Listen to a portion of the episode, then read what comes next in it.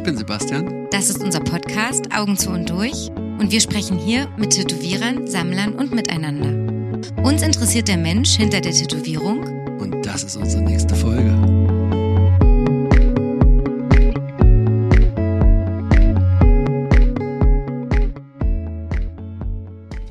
Das ist jetzt an wegen meiner Tochter. Die ruft wahrscheinlich nicht an und wenn, müsste ich eh rangehen.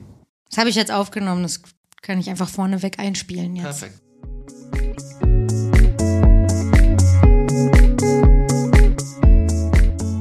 Niemand fängt Licht so schön ein wie er. Er ist unser Freund, er ist Tattoo-Sammler, er ist Kunde von Sebastian und Fotograf. Herzlich willkommen, Max Threlfall. Jawohl!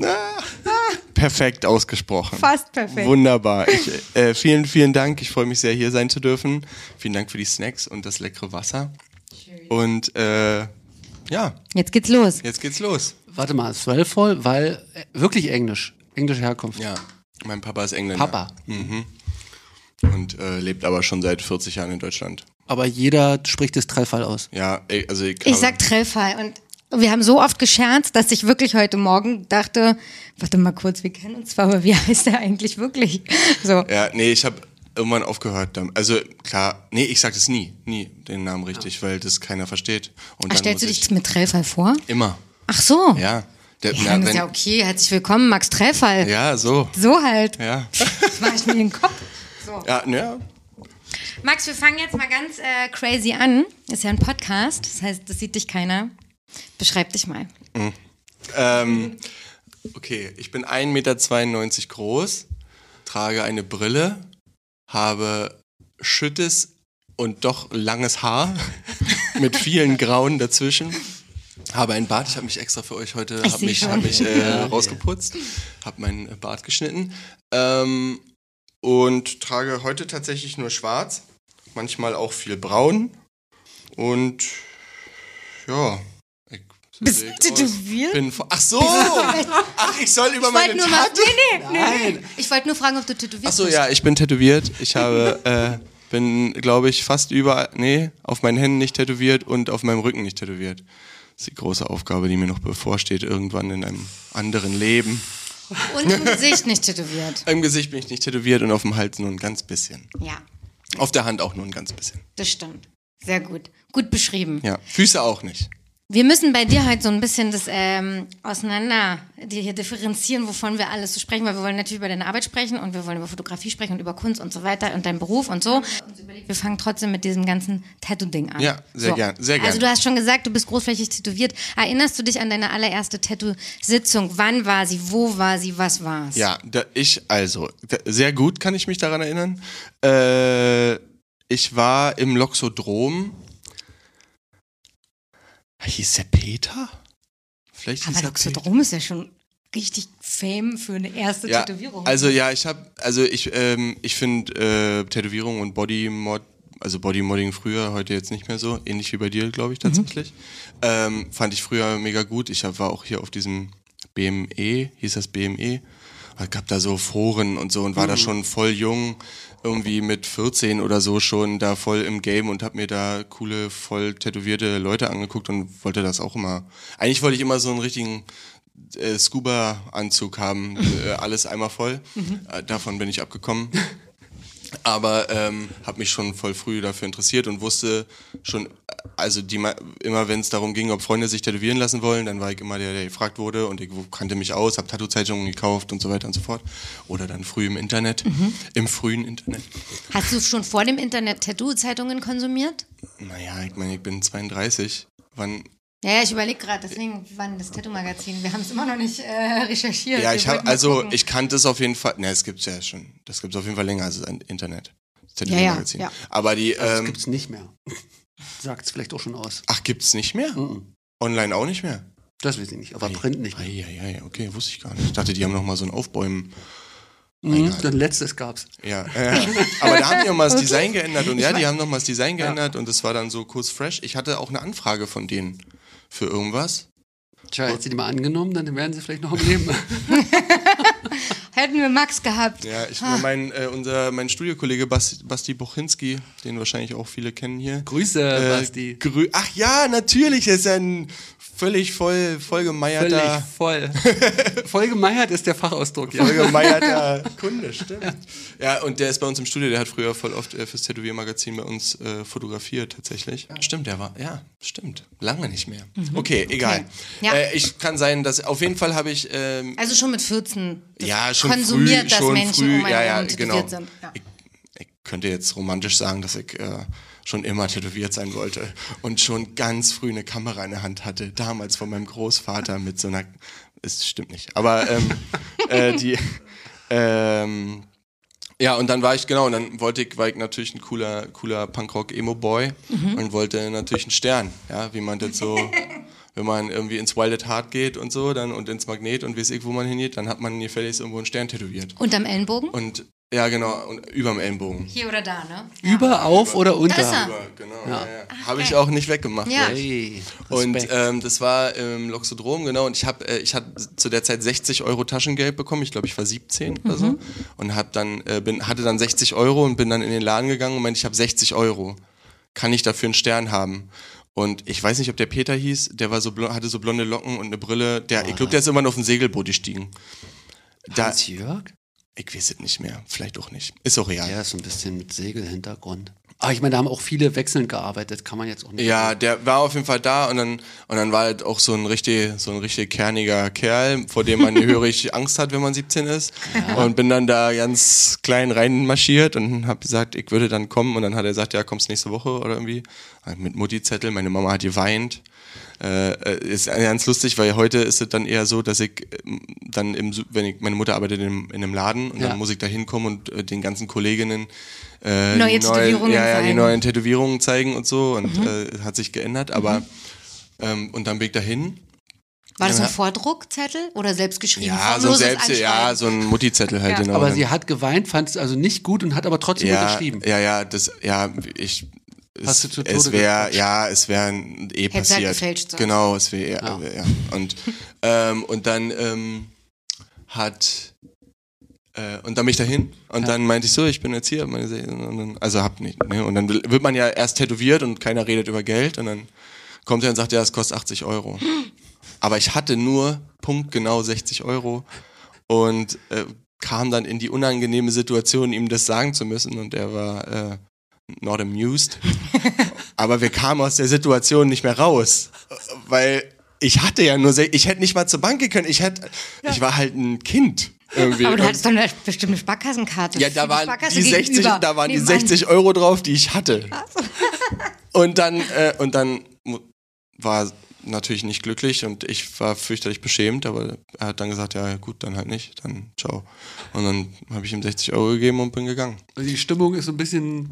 Ja. War die jemals oben oder war die gleich beim Kühl? Ja, die war schon, war schon eine, schon eine Dienstleistung, die Ja. er da erbracht hat. Äh, und das war auch, also keine, ich meine, was will man sich auch mit so einem 17-jährigen Bengel, der da. Gab es ein Gespräch? Nee. Nee, gar nicht. Nee, der hatte da auf jeden Fall. Und es ist sauber, sehr sauber tätowiert. Ja, also das das ist wirklich, wirklich. Zeig nochmal. Hat äh, absolut keine. Also es ist ein richtiger Ja, Stern mit gerade- sehr dicken Outlines. ja, und die sind einfach, das ist alles drin geblieben, ist ein Top-Tattoo. Das ist wirklich ein Top-Tattoo. Und äh, Hat er den gezeichnet am Tag gezei vor Ort? gezeichnet. Wow. Aber der hat Das ist ihn ja konstruiert custom. bestimmt, oder? ich habe durchgezeichnet. Ja. Ich stelle mir gerade vor, wie er so einen fünfeckigen Stern so Genau. konstruiert. Und Und so, eine- oh Gott, nee, ich gehe davon aus, dass er ihn da irgendwo, ra- dass er den ausgedruckt hat und dann. Ja. Aber hattest du damals auch so Vorstellungen, dass es verschiedenste Varianten gibt oder war nur, ey, Stern, egal? Ja, Oder nur wo- Stern. Ich- Weil es gab ja auch noch diese Jetzt, nautischen- wenn ich gerade darüber nachdenke, könnte es sogar sein, dass ich die Vorlage mitgebracht habe. so war, war eigentlich gängig. Könnte schon auch so gewesen sein. Ja, einen nautischen Stern habe ich, wollte ich immer haben und hab's nie gemacht und bin sehr froh darüber. Oh, ja. Oh, schade. Na, auf jeden Fall habe ich nur den einen Stern und bin auch froh, dass es nur einer geblieben ist und alles andere sind andere, andere Dinge. Hattest du, äh, war Größe und alles für dich klar oder wolltest du viel kleiner? Nee, das war, nee, wir haben das schon, glaube ich, angepasst und es hat dann, ich war, das klingt irgendwie so blöd, ne, aber ich war, fand es immer cool eigentlich, wenn Tattoos grö- größer sind und fand es, mochte das immer, wenn die schon auch Statements setzen. Bist du da? Oh Gott. Tattoos Statement setzen. Nee, aber nein, aber so, so, ja, es war immer, war, also vor, umso, desto jünger ich war, umso größer wollte ich, dass die Tätowierungen Ja. sind. Deswegen habe ich auch ein riesengroßes Brett über den ganzen Vorderkörper, weil ich heute nie wieder so machen würde. Aber ich mag es trotzdem, ist schon okay. Was war das nächste? Bist du weiter dann zum Loxodrom gegangen? Dann war das dann zu, erstmal dann bin ich in den Nightliner gegangen. Ah ja, So. zu Marc.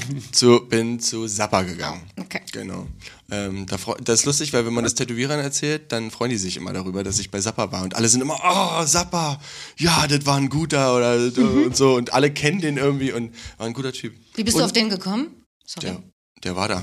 Der, also der hatte genau, also nicht vorher Zeit. Rausgesucht, ihn gefragt, Ja. sondern... Nee, nee, der, äh, nee, nee, ich wollte ins Nightliner und der hatte Zeit. Ich wollte gerade fragen, das ist ja so gewesen, dass man damals ins Nightliner gegangen Ja. ist, nicht zu Zappa, Lars, Marc Ja, oder wer sonst nee, nee, oder genau. Peter, sondern ist doch egal, wer da ist. Genau. Ich in den Laden. Die sind alle Man, gut. man ja. war Studio-affiner, ne? Also Ja. als jetzt schon Genau. Person, nee, noch nicht so Personenkult. Genau, ja. Ja. Und warum der Wechsel?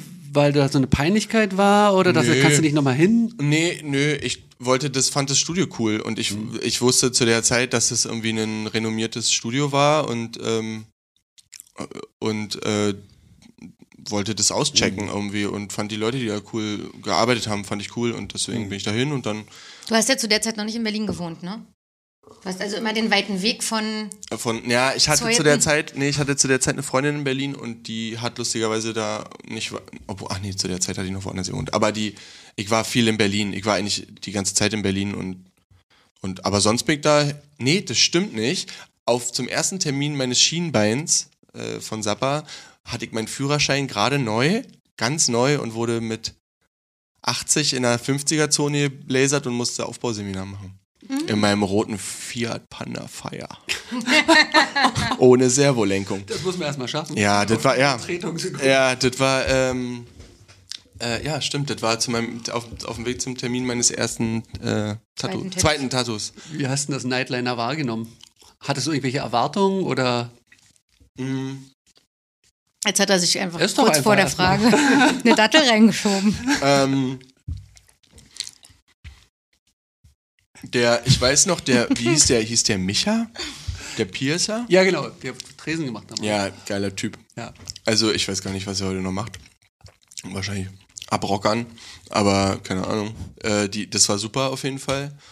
Und äh, der hat da das alles gemanagt und war total nett. Und ja, man saß da ja immer in so, in Awe, irgendwie so Ehrfürchtig, ganz, demütig. man sitzt einfach nur cool da und liest eine Tattoo-Zeitung nach der anderen und hält einfach das Maul. Und wenn irgendjemand was sagt, dann steht man auf und macht sofort genau das, Ja. was die wollen. Stimmt. Und man bewegt sich keinen Zentimeter weg. Max, Ja, Ja. hier. Soll ich noch mal jemandem was kalten? Nee, alles gut. Ja, und das, ähm, ich fand, äh, ich fand tatsächlich äh, früher, also ich meine, jetzt habe ich äh, Freunde, die Tätowierer sind und bin selber irgendwie erwachsen und bin, kenne mich aus und jetzt ist natürlich irgendwie nicht mehr so, aber ich weiß schon, dass das immer, immer am Anfang immer sehr aufregend war. Dann entweder musstest ein Jahr auf einen Termin warten oder ähm, die Leute waren schwer erreichbar oder die waren halt so wie so eine, keine Ahnung, ja, waren, waren halt aus, einem, aus einer ganz anderen Welt und viel älter. Mythologische Figuren. Ja, nee, ja, ich will es ja so, ich will es ja auch nicht übertreiben, aber so, ne, aber es war schon so, du kommst da hin und du willst was von denen und Ja. die können dir das machen und es war irgendwie immer, war schon immer so eine krass, so eine schon eine respektvolle Angelegenheit, ähm, wo man immer eher nach unten, nach, von unten nach oben geguckt hat. Jetzt würde ich behaupten, ich kann irgendwo hingehen und hab, ne, ich sitze ja hier mit euch und Ja. äh, es Ist Augenhöhe. Genau und äh, aber ähm, Sie können uns duzen. hast du, also das war Schienbein. Ja, ich habe meine, es war quasi, ähm, ich wollte ein neues Tattoo. Ich glaube, das habe ich so noch nie erzählt. Ich wollte ein neues Tattoo und, ähm, und wusste, brauchte ja irgendwie eine Legiti also brauchte auch eine Legitimation und habe natürlich mit sehr viel Anstrengung darüber nachgedacht, was ich mir tätowieren lassen will. Und, und ich bin sehr froh darüber, dass ich das gemacht habe, also keine, kein, kein Stress. Ähm, aber ähm, ich meinte dann so, ich lasse mir meine Schwester tätowieren. Weil, also was ist legitimer, als sich ein Familienmitglied zu tätowieren? Weil die, die wird man nicht los und äh, die hat man lieb und da, ne, das ist Ja. irgendwie eine einfache Erklärung. Und das habe ich dann gemacht. Und das kam sehr gut an in meiner ganzen Familie und das war irgendwie witzig. Und dann hab, ist Zappa, äh, Zappa fotografiert auch lustigerweise und dann ist meine Schwester mit mir dahin gefahren, hat Zappa sie in so ein kleines Besagter Anruf. Jetzt bleibst du aber Ja. Wo schläfst du? Bei Penelope. Gut, dann ist ja alles geklärt. Du, ich nehme gerade Podcast auf. ähm, wir sprechen uns dann, ja? Tschüss, schlaf gut. Tschüss. Geil. Sehr gut. Zappa, Schwester. Ach so, ja. Tochter. Äh, und, dann hat, äh, und dann ist meine Schwester extra zu so einem Fotoshooting ins Nightliner gefahren und hat sich quasi von Zappa fotografieren lassen in der, weil das ist quasi die, ihre ganze Person, das ist so, wie man das so früher gemacht hat, so von oben, so perspektivisch. Das ist so ein bisschen Fischaugenmäßig, So, ja, ne? genau, so perspektivisch von oben, Fischei-mäßig, so Comic. Ja. Und äh, sehr farbig, sehr, sehr farbig. Und, Sehr, sehr farbig. Ja, und ähm, Es ist bei Max ein bisschen wie bei meinen von aus dieser Zeit. Das, das Türkis geht nie wieder Ja, ja. raus. Es, wird, es entsättigt sich nicht Nee, auf gar keinen Fall. Es bleibt Nee, einfach nee, genauso voll. knallig. Total. Ja. Na, jedenfalls ähm, hatte, und dann haben die da echt so ein Fotoshooting da quasi gemacht, haben Fotos gemacht, dass er das als Vorlage hat. Und dann hat er mir das da drauf gezimmert. Und das war auch seine Bedingung. Er will das Foto machen. So hat er es gesagt. Ja. Und wie, wie ich schon sagte, das, was der Tätowierer gesagt hat, wurde befolgt. Machst du, handhabst du das heute auch noch so? Das, was der Tätowierer sagt, wird irgendwie befolgt? Nein, ich denke nicht. Es hat sich ja, also ich meine, wenn ich, also wenn wir quasi ins Jetzt springen, hat sich es auch komplett verändert. Ich komme gar nicht mehr mit Ideen. Also in der Regel komme ich nicht damit, dass ich sage, ah, ich habe mir überlegt, ich hätte gerne eine Blume auf der Schulter, sondern ähm, ich- eigentlich ist es mehr so, man hängt irgendwie ab und dann guckt man irgendwo was rum oder im Buch oder es wird bei Instagram gepostet und dann so ein Wanna-Do oder so und dann ist eher so eigentlich. Oder also, also ich mag so Flash, Flash-Tattoos irgendwie eh. Jetzt muss ich mal kurz Lieber. einhaken. Das sind schon teilweise Fragen auf die Schnellfrage. schon Soll ich springen. die mal. Jetzt. Hast du Jetzt. Lust auf eine Schnellfragerunde, wo du schnell oder langsam Na sicherlich. oder kurz Ich, alles, was ihr wollt. Siehst du? Fast alles. Oh nein, ich bin, Wieder. bin gefangen. Du bist ja ein Fähnchen im Wind, ja, Mensch. ja, ja, genau. Äh, bist du eher ein treuer Stammkunde oder ein wilder Sammler?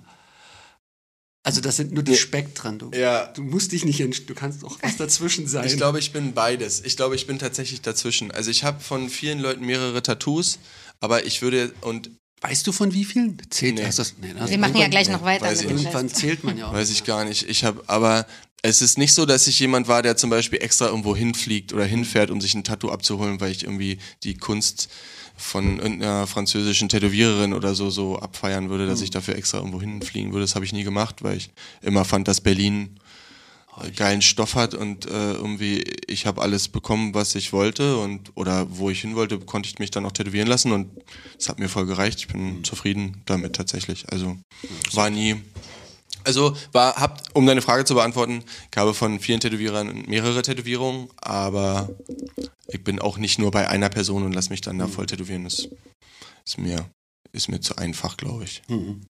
Äh, bevorzugst du Privatstudio oder Streetshop? Privatstudio. Ähm, äh, Custom Design oder dann doch lieber Tattoo Flash Wanna Do? Deswegen habe ich nämlich jetzt gerade eingehakt. Ei, also Custom Designs, ne, das ist schon das, was ich heutzutage am wirklich am allerbesten. Nein. Äh, äh, heute, ja, Flash. Ich Flash. finde Flash mega, mega gut. Aber es hat sich gewandelt. so Ja, ich ja, total. Ich habe ich hab auch das Gefühl, und ich glaube tatsächlich, dass du auch einer von den Leuten bist, die da aktiv dran mit, würde ich jetzt mal so dir einfach mal Mhm. vor die Füße schmeißen, die da dran mitgearbeitet haben, dass Flash nochmal noch mal irgendwie nochmal cool. Noch mal cooler. cool wird, noch ja, nochmal. Mhm. Also ich finde, es gab irgendwie eine Zeit da, oder jedenfalls in meinem Leben, wo Flash irgendwie als faul galt oder als so, ja, ich nehme doch nicht das, was 100 andere Leute haben, ich will, ich lasse mich ja jetzt hier von sonst wem tätowieren, dann muss das auch hier richtig, da muss auch richtig viel Meaning rein oder richtig viel Gedankengut rein und äh, Ich glaube, das haben auch die Serien dann damals auch total gepusht, ne? Dieses ständige Story dahinter. Weil bei LA Inc. und Miami Inc. war das dann auch immer dieses, die hatten diese Viertelstundengeschichte schon erstmal Ja, ja. erzählt. Und dann Ah, das ich war Custom war so, war schon, hatte War ich auch. dadurch so ein ja. Ding. Und dann aber, aber ich finde das auch richtig anstrengend, mir Tattoos auszudenken. Also ich finde das, ich habe Tattoos mit Meinung, äh, mit irgendwie mit, mit einer Geschichte, aber heute lasse ich mich schon noch tätowieren, weil ich mich tätowieren lassen will und weil ich es cool finde. Und weil ich finde, dass es schön aussieht und dass es zu mir passt und zu mir gehört. Und ich muss nicht so, so aufgeladen rumlaufen. Brauche ich gar nicht. ist Zum das Tattoo mit kurz, das Tattoo von deiner Schwester das letzte und erste, wo du sozusagen jetzt so viel Meaning drin hattest? Nee, nee, gibt schon Gut, relativ noch. Viele. Ja.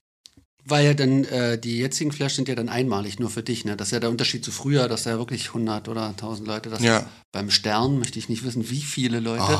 Bei deiner Zirkelrose möchte ich aber auch nicht wissen, wie viele die haben. Bestimmt nicht so viel wie beim Stern. Ich denke mir immer, stell mir immer vor, wenn es so eine Party gibt mit deinen Kunden, dass wir uns hier alle immer diese Rose, die auch bei allen die gleiche Größe hat, immer so, ey, Willi, hier, Bastian, so, äh, immer diese gleiche Blume. wie nennt man denn das in der Wirtschaft? Trademark oder was, was ist das dann?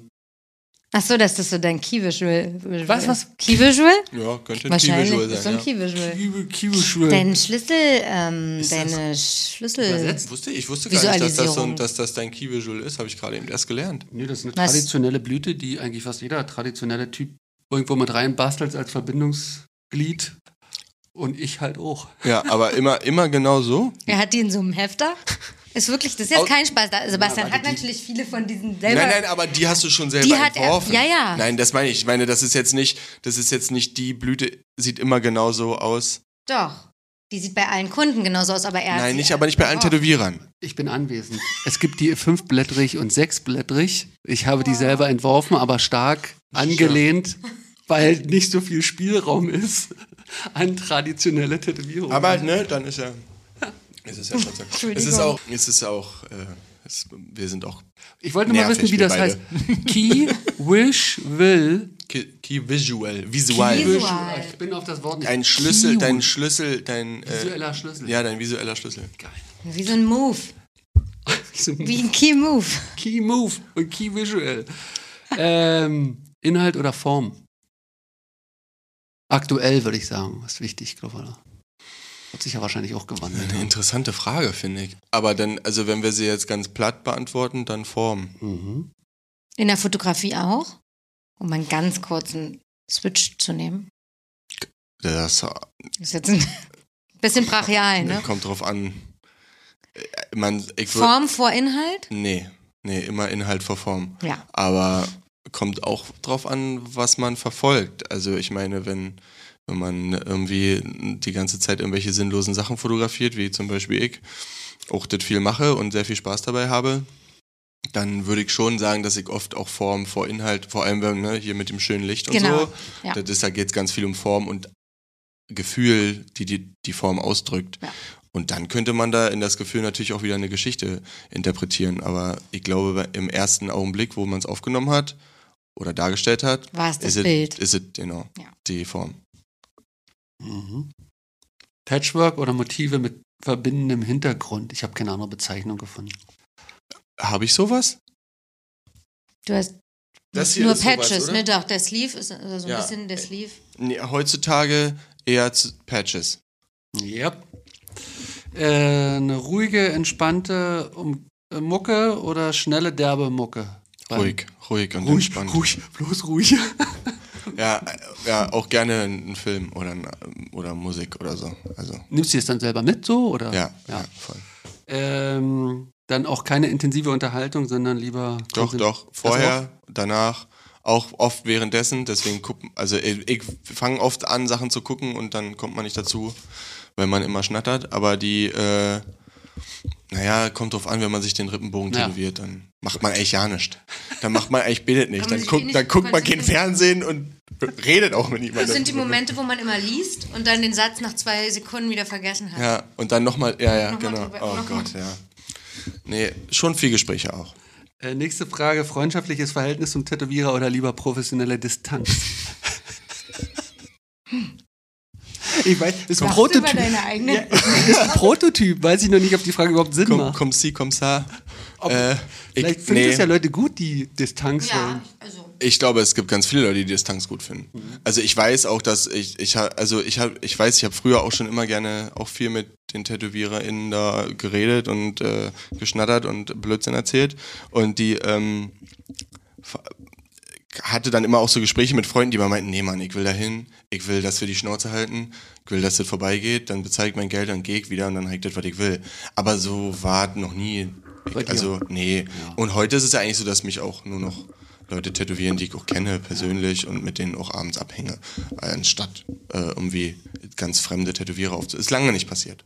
Lange nicht passiert. Aber dann ist es okay, dann ist die, hat die Frage eine Berechtigung, weil ich gerade überlege, wer will denn professionelle Distanz? Toll, Aber klar, total, ist ja natürlich, voll. Effizienz und ähm, Glaube ich auf jeden Fall. Aber hast du jemanden, Entschuldigung, ich unterbreche, hast du jemanden, der, den du gerade auf dem Schirm hast, von dem du dich gern tätowieren lassen würdest, mit dem ja dann das erste Verhältnis so eins wäre? Weil wenn man den jetzt einfach anschreibt, weil man den irgendwo in Bayern entdeckt hat und du dem folgst und dir schon lange überlegt hast, zu dem würde ich mal gern gehen.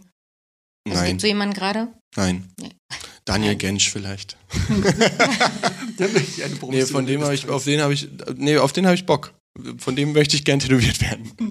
Also hat er ja auch gerade, hat mich ja gerade tätowiert, er hat mir eine wunderschöne Spinne in die Kniekehle tätowiert. Aber den kannst du ja auch schon vor deinem ersten Ach so, Tattoo. ja, da, ja. Deswegen, das also wenn du dir jetzt wirklich jemand Neuen aussuchen würdest, weil der dir jetzt wirklich auf den Bildern gefallen hat, wäre es ja das erste Mal wieder eine professionelle Distanz. Einfach, du meinst, ob ich mir nochmal einen fremden Tätowierer suche? Genau, weil mit dem hätte man ja das, das erste Gespräch, wer ist ja Ja, ja, ist lustig. So. Ich habe mal, ich hab mal überlegt, ob. Du Äh, folgst ja auch Leuten trotzdem. ja, ja, ja, lustiger, ja, also ich habe lustigerweise ganz viele Sachen ausgemacht, weil ich mir so viele Tattoos gar nicht angucken kann. Ich folge aus Versehen so vielen Tätowierern, dass ich ganz viele wieder.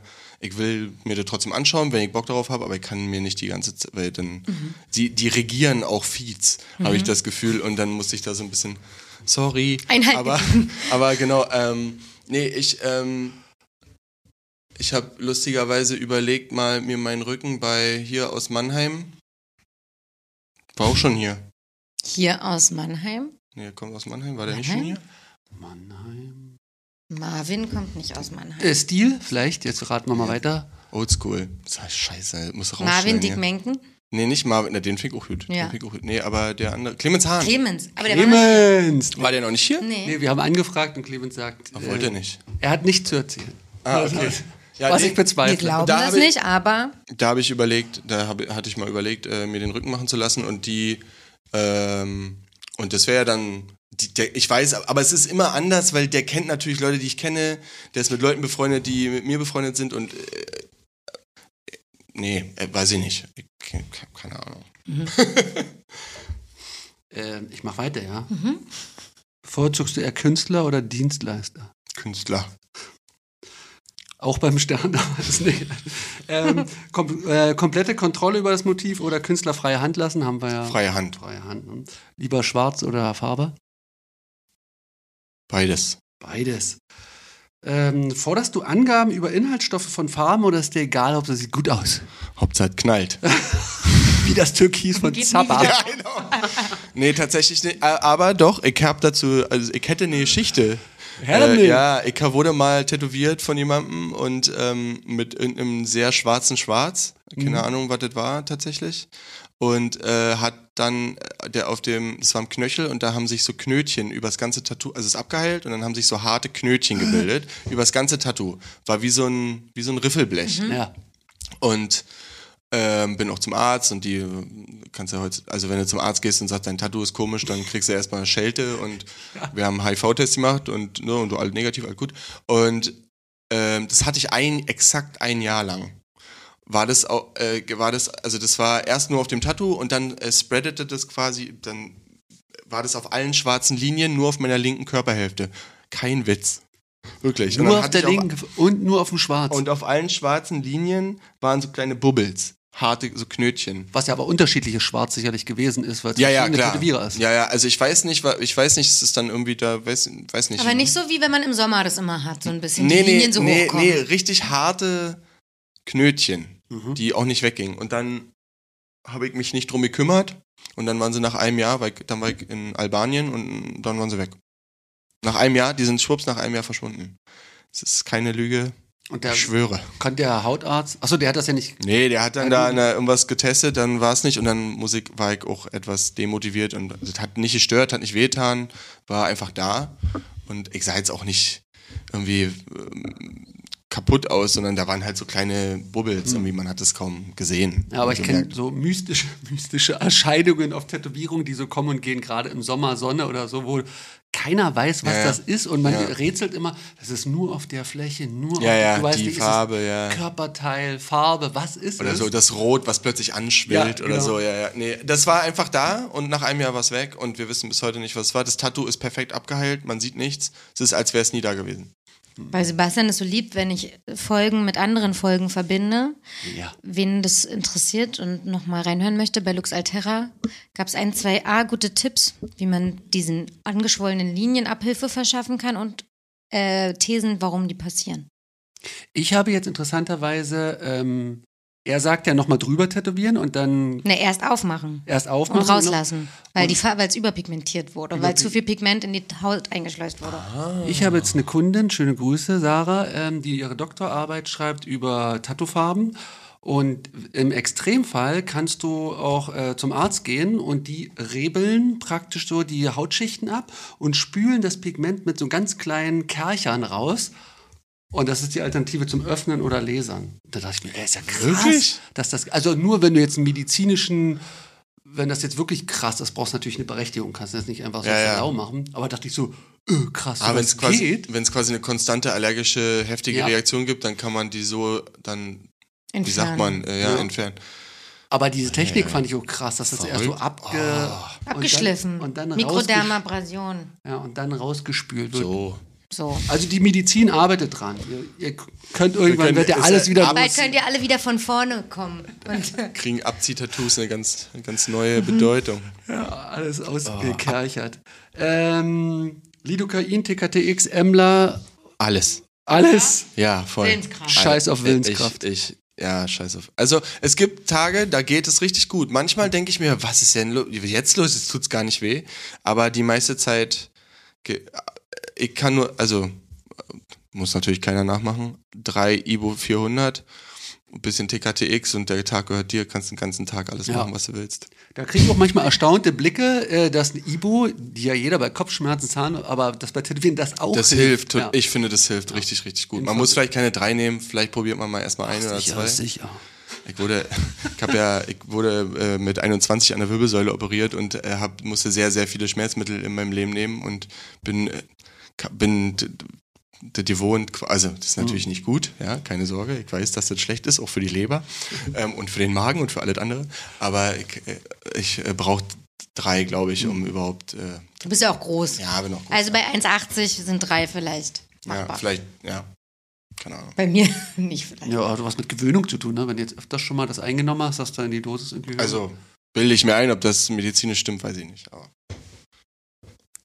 wir Who auch knows? nicht. Who knows? Niemand wahrscheinlich. ähm, bei der Nachpflege Wasser und Seife oder Suprasorb, Second Skin, Folienwechsel, Tattoo-Pflegecremes. wie, wie sieht das aus? Nimmst du den, die ganze ich, Apotheke? Alle, alle ich habe ähm, früher Stein und Bein darauf geschworen, dass es am besten ist, ein Tattoo einfach austrocknen zu lassen und nie wieder zu pflegen. Das war wirklich das, was ich immer auch großkotzig rumerzählt habe, dass, ja, also ich mache einfach gar nichts mit meinen Tattoos. Das ist natürlich totaler Scheiß. Ist auch cool, aber ist aber cool. Ist cool, aber ist halt einfach blöd. Und jetzt bin ich tatsächlich äh, Drylock Pads. Ja. Zwei Tage Drylock Pads. Sup äh, Suprasorb. Eine Woche Suprasorb. Nach der Suprasorb Bepanthenol. Bepanthen, aber nicht die dicke, sondern die Antisept. Bepanthen Antisept. Top. Toppi. Mega. Wirklich tolles, tolles Mega. Zeug. Ja, Das wirklich. ist das ausgeklügelste, Das, äh, was ich bis jetzt gehört Ja, habe. das habe ich, hab ich, von, hab ich von Laura gelernt und Ja. es ist einfach äh, diese, Sa- diese Salbe, alle sind immer so, "Hä, was ist das für eine Salbe? Ich so, die, probiert die aus. Die ist, ganz- zieht sofort ein und heilt wie Schwein. Also wirklich, wirklich guter Tipp. Aber das, diese Suprasorb, das an, auch an so Stellen wie jetzt deine ähm, Rippen. Seite? Nee, da nicht. Das ist zu groß. Ja. Nee, schon so Das hält ja auch wirklich immer nur auf so wirklich. zwei, zwei Handflächen Flächen, ne, große so bei Tattoos. Patches. Ja, ja, genau. Nee, für so ein Riesending nicht. Das ist, da muss man dann es einfach auch bei durch. großen Flächen hin, aber es kostet halt Lack Ja, nee, aufwendig. Ja. Genau, ich meine, und an der Seite kommt ja auch viel Luft dran, irgendwie bei so einem weiten T-Shirt. Ich habe nur hier im, in der Hüfte so, ist es so ein bisschen vernarbt von der Hose, von, vom Gürtel und vom Sitzen. Aber ist okay. Ja, aber die Kombi finde ich auch gut. Ne? Erst Drylock-Pad, damit wirklich der Saft da raus Ja, ist das und dann super. das Zeug erst drauf. Also ich habe ewig keine Plastikfolie benutzt, wirklich lange nicht, weil ich, also doch, um das Drylock-Pad festzuhalten, aber Ja. nur so wie früher, dass man irgendwie Fett Vaseline drauf macht und dann äh, nur noch eine Folie drüber, lange, lange nicht. Mein ähm, Lutz Lehmann, bei dem ich gelernt habe, der meinte, dass der von Paul Buß früher tätowiert wurde, der auch äh, einfach dann nur so ein Zewa drauf geknallt hat und Malerkrepp drumherum gemacht hat. Und er so ganz erstaunt, was, damit soll ich rumrennen? Klar, es reicht. Ich, war, ich, war, ich weiß noch, ich habe mich mit 15 habe ich mir die Nase piercen lassen auf einem Campingtrip an der Ostsee und, äh, und äh, auf so einem Markt. Mit der Pistole? Nee, mit der Nadel, aber lief richtig harter Mittelaltermarkt. Schranz.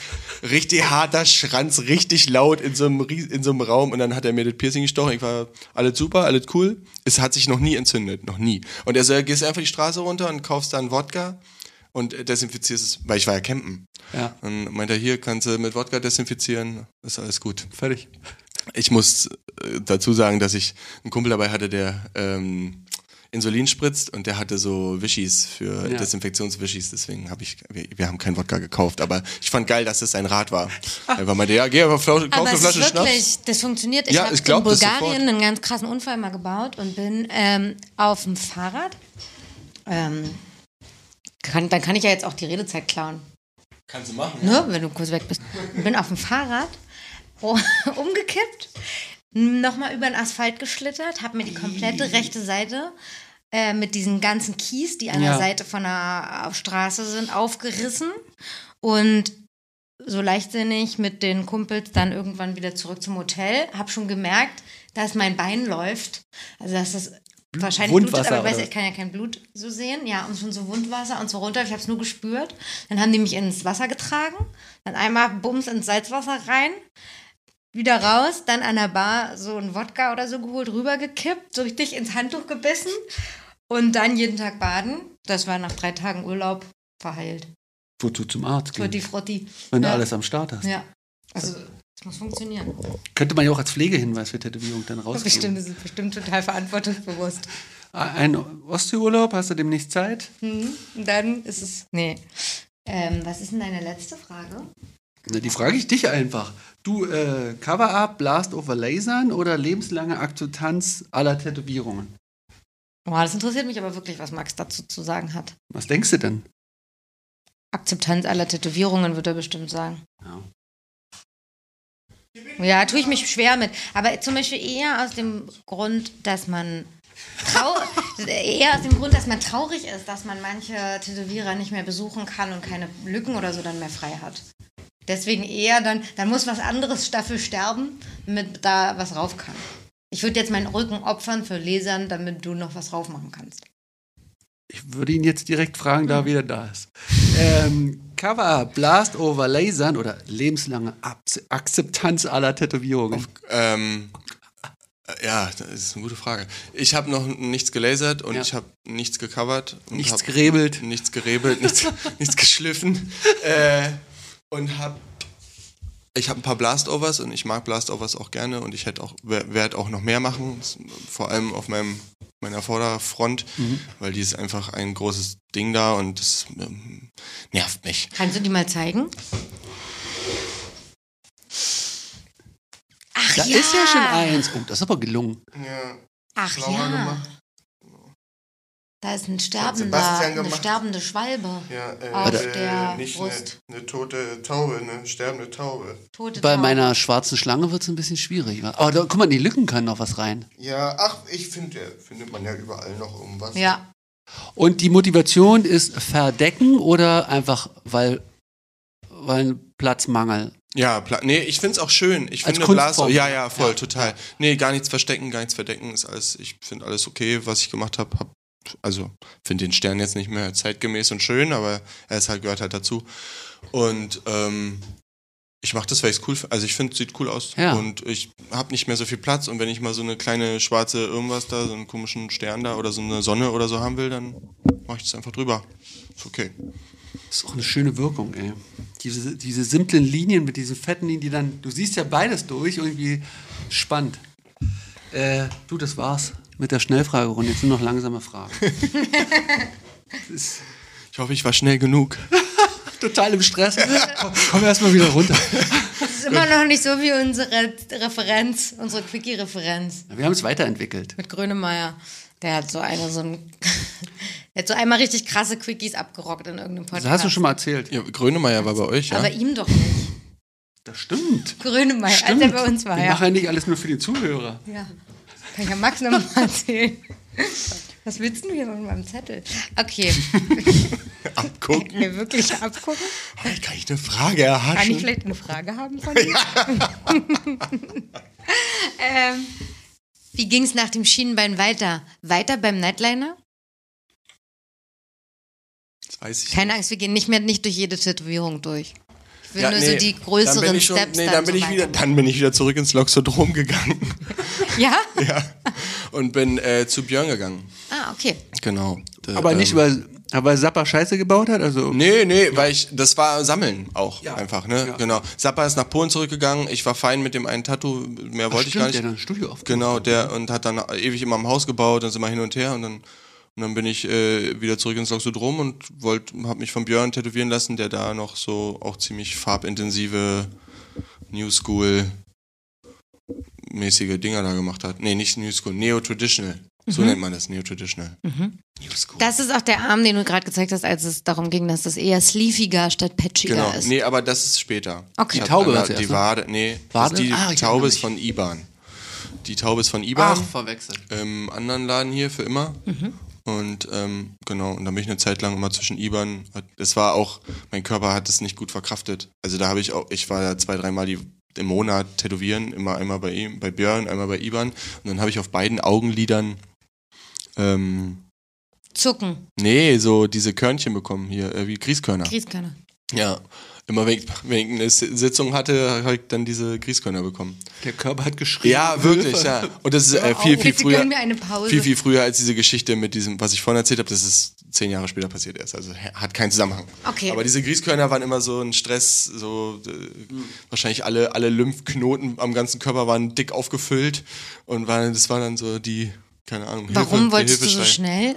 Das hat sich so ergeben, weil das auch so war, dass man ja auch, man hat da mal so gefragt und in der Regel geht's ja dann so, ah ja, guck mal, früher, ich habe echt oft ein Jahr auf einen Termin gewartet oder ein Dreivierteljahr oder so und, und dann war, plötzlich sagt der eine ja und der andere auch und dann kann man, will man ja auch und dann kann man ja nicht und dann, Man muss mal. man macht ja das, was die sagen Ja. ne? und dann wie wir, da schließt sich der Kreis Ja. und dann ähm, habe ich das gemacht und ich fand's natürlich auch cool, irgendwie dann, wie alt war ich da, 20, 21, 22, weiß Da hat man ja auch noch Ressourcen. ja, genau. Dann habe ich echt so manchmal mein ganzes Monatsgehalt habe ich da komplett auf den Kopf gehauen. Und so bin dann in Dispo gegangen, völlig absurd. Irgendwie da, sich da verschandeln, also Um sich verschandeln, Gerstenkörner sondern zu holen, äh, sich genau, sich Grießkörner. Zu holen oder, ja, Grießkörner oder Gersten? Gerstenkörner. Gerstenkörner. Sich Gerst, Gerstenkörner zu holen und dafür sein ganzes Geld auszugeben ist auch, Es war aber nicht der Anspruch, so schnell wie möglich voll und cool zu sein. nein, nein, nein. Ich, nö, ich, also doch, ich wollte voll sein, aber hat, ich bin auch heute nicht voll und habe, also ich hätte mit Gewalt mir auch den Hals tätowieren lassen können. Ich bin so, so, so, so dankbar, dass ich das nicht gemacht habe. Was wäre es gewesen, wenn du es gemacht hättest? Das weiß, weiß ich gar nicht. Weiß ich wirklich nicht. Okay. Keine Vielleicht, nie einen nur- vielleicht Plan? eine Rose oder so, aber so eine dicke Oldschool-Rose. Wahrscheinlich auch mal eine Schlange. War wahrscheinlich auch mal im, im, im Gespräch. Mhm. Keine Ahnung. Und ähm, das waren die Sachen, die du dir selber noch ausgedacht hast zu der Zeit. Und eben Ja, nicht ja, ja, die von Flash Taube. genommen hast. Ach so, ja, genau, diese, unten, unten habe ich so ein Boot mit so einer Galionsfigur und der ganze rechte Arm ist alles, hat alles Bedeutung, irgendwelche Dürer-Sachen und Freundschaftskram und hier meine kaputte Wirbelsäule ist hier oben und so, also sind so, schon so Sachen dabei, die, auf, also der ganze rechte Arm hat Bedeutung eigentlich. Der Kaputte Wirbelsäule? Achso, du hast ja, das hier, Skelett ich da, ne? hier so ein, diese, diese Wirbelsäule mit den Stachel, mit diesen Dornen da drumrum für Rückenschmerzen. Für die Rückenschmerzen oder gegen die Rückenschmerzen? Als Mahnmal? Als, nee, als Timestamp. Als, also als, ja, als Stempel für die Zeit war schon ätzend und das gehört dazu. Und würde, ich weiß gar nicht, ob ich das heute noch machen würde, tatsächlich. das wollte ich fragen. Ähm, aber ich habe das auch nie so doll reflektiert. Das kam aus so einem Gefühl raus. Das war irgendwie da. Also ne, die tote Taube ist, ich habe tierische Angst vor, vor Vögeln. Also ganz krass. Meine Schwester noch noch schlimmer als ich. Wir, wir wissen auch nicht warum. Und ähm, äh, und das war kam so in meinen Kopf geflogen, in, in meinen Kopf geflogen, Geflogen. hab's gemacht und dann jetzt ist es da und das hab, ich hab's nie hinterfragt auch. Es gehört zu mir und das sind meine trage irgendwie meine meine meine Achillesfersen irgendwie auf der auf, auf dem Körper Hm. und habe das nie hinterfragt, Hm. tatsächlich. Hast du noch mehr solcher Achillesfersen tätowiert? Äh, ja. Was denn? Ich habe ähm, auf meinem linken Arm habe ich äh, Survival Never Goes Out of Style und so ein äh, Kopf mit einem Messer. Und das ist, äh, steht für Liebeskummer. und dass einfach äh, man immer wieder ja, aus der Scheiße raus muss und wieder.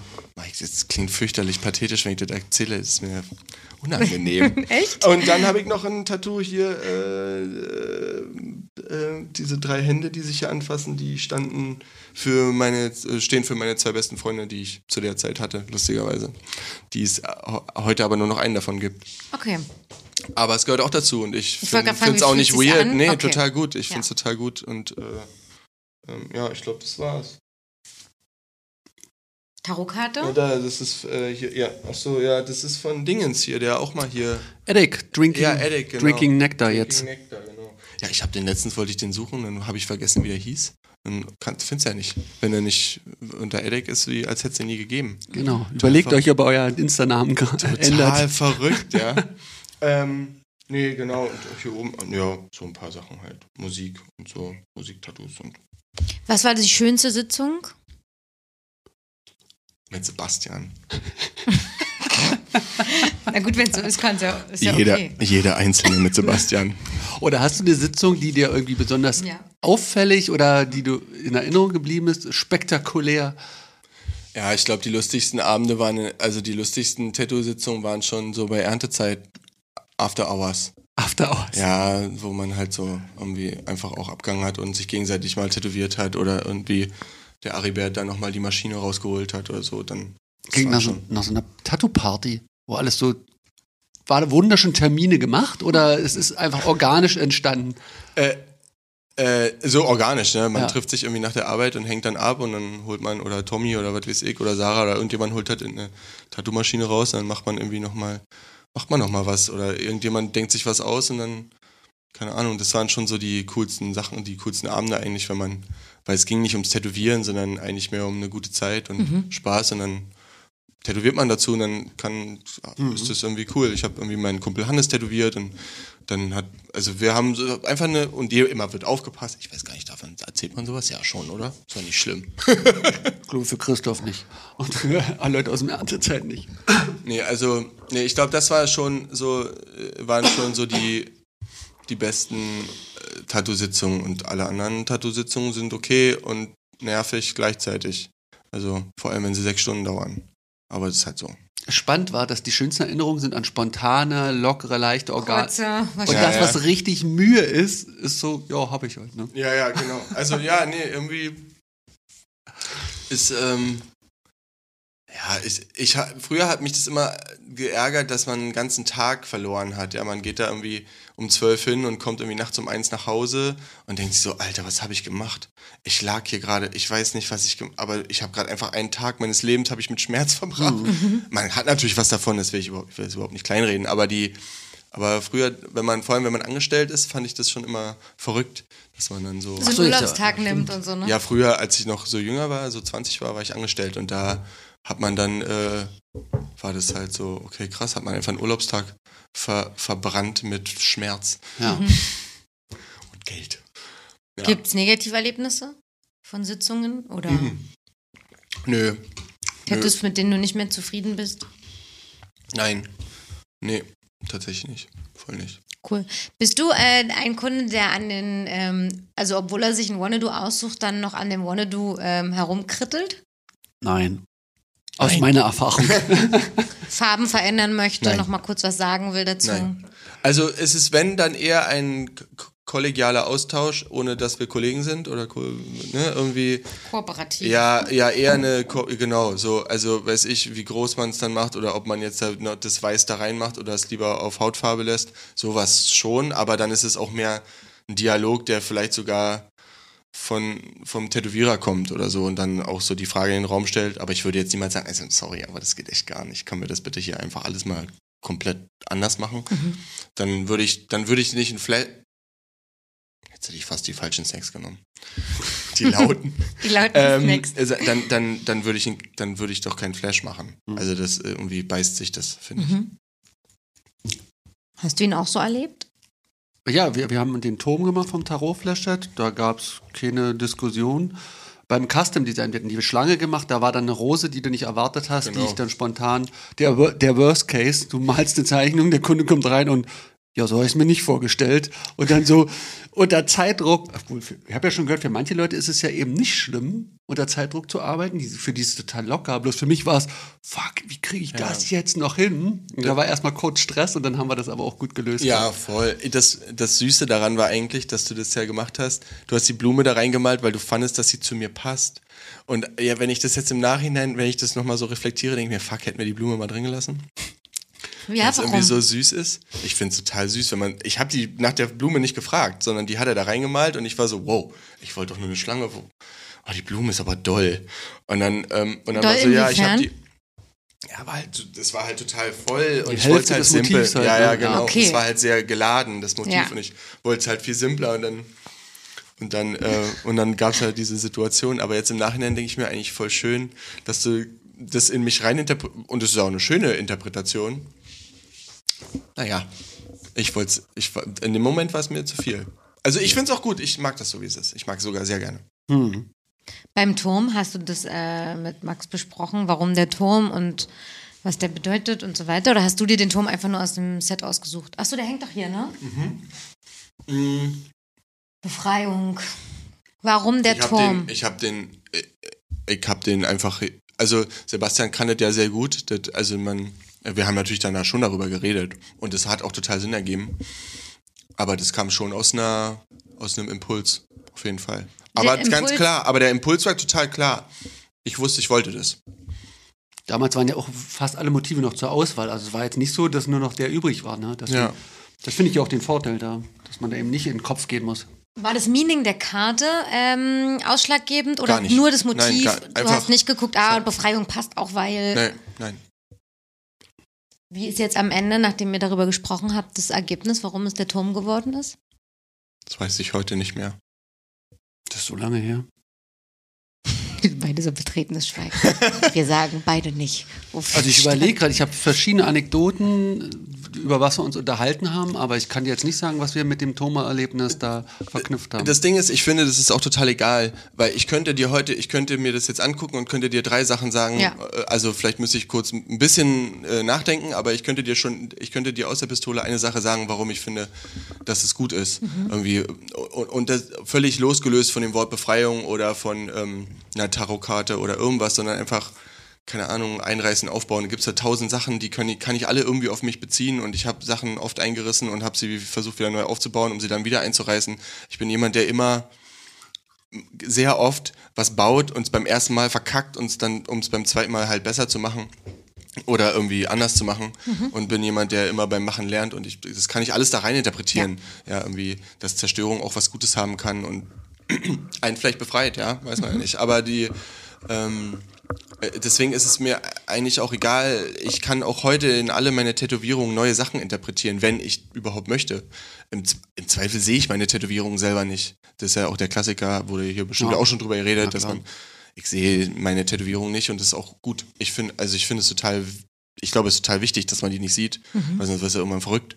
Oder f- könnte, die Gefahr ist, glaube ich, relativ groß, dass man dann vielleicht unglücklich wird mit einer Tätowierung. Und ich versuche meine Tätowierung nicht als einzelnes wahrzunehmen und versuche mich nicht darüber zu definieren oder irgendwas. so. sondern- genau, ja, irgendwie, sondern die sind alle so da, wie sie da sind und gehören dazu. Und ich habe auch nicht vor, irgendwas wegzumachen, weil es mir nicht gefällt oder so. Was, Gibt's, was war dann eigentlich bei Bill Murray die, die Ist einfach ein Motivation? geiler Typ. Also geht es da um das die ist Bill Rolle? Murray? Geht es um Na die sicher, Rolle? das ist Steve Sisu, Alter. Hipster Tattoo Number One. Das Ist das wirklich, ich dachte, es ist wirklich nur ein Hipster-Tattoo? Hipster-Tattoo. Nein, das ist Bill Murray von äh, hier, Tiefsee-Dingenskirchens. Tiefseetaucher. Tiefseetaucher? Aber der Typ ist einfach, du musst den Film gucken, Polly, das ist ein äh, ganz toller Film und die, äh, äh, die, der Typ ist einfach ein, der Charakter steht mir, finde ich gut. Was ist denn das daneben? Ein Honigglas? Marmite. Ich wollte, mein Vater ist Engländer und ich wollte immer was, einen Bezug dazu. Mhm. Und ich fand aber hier irgendwie so eine Flagge tätowieren und so, das fand ich irgendwie doof. Und äh, zu plakativ. Und äh, Marmite ist ja so, spaltet ja auch. Äh, es gibt schwarz oder weiß, mhm. gut oder schlecht und ähm, fand das gut. Ich liebe das. Und das gehört zu mir und das passt zu mir und das ist das Tattoo, worauf ich am aller, also am, mit Abstand am meisten angesprochen werde. Echt? Und der Turm tatsächlich auch sehr oft im Sommer. Was ist hier und jetzt deine Lieblingstätowierung? Weiß ich nicht. Weiß ich nicht, habe ich nicht. Gut. Meine ist Meine die Sonne. Sonne. ja, ich glaube hier oben und die beiden Ehren von Duncan sind auch, das mag ich alles total. Duncan X himself. Duncan, ja. Das war, ist auch eine schöne Geschichte. Darauf hinaus, dass er davon redet. Ja, ähm, wir waren, wir waren da, wir waren im Laden und in London und ähm, Old Habits, das ja. Ja, Old Habits ja. genau und äh, hingen da irgendwie rum und dann hieß es, äh, Duncan hat Zeit und dann habe ich gefragt und dann hat er auch noch, hat er ja gesagt und ich war so, wow, das war einfach. Wer ist ihr? Ja, ich war mit Sarah da, genau. Mhm. Die hat da tätowiert und äh, Duncan hat erst Sarah tätowiert und dann irgendwie hieß es, ja, er hätte noch Zeit und dann meinte ich, oh, okay. Und dann habe ich mir was ausgesucht und äh, so diese zwei Ehren und er war so, ja cool, okay und ich meinte, ja, kannst du die hier und hier hin machen, also genau gleich. Ja. Und das war, war lustig auf jeden Fall. Er hat da haben wir fünfmal den Stencil rauf und runter und am Ende haben wir es einfach gemacht, war so, fuck it, ist egal, ob es gerade oder schief ist, es wird eh nie jemand gerade angucken.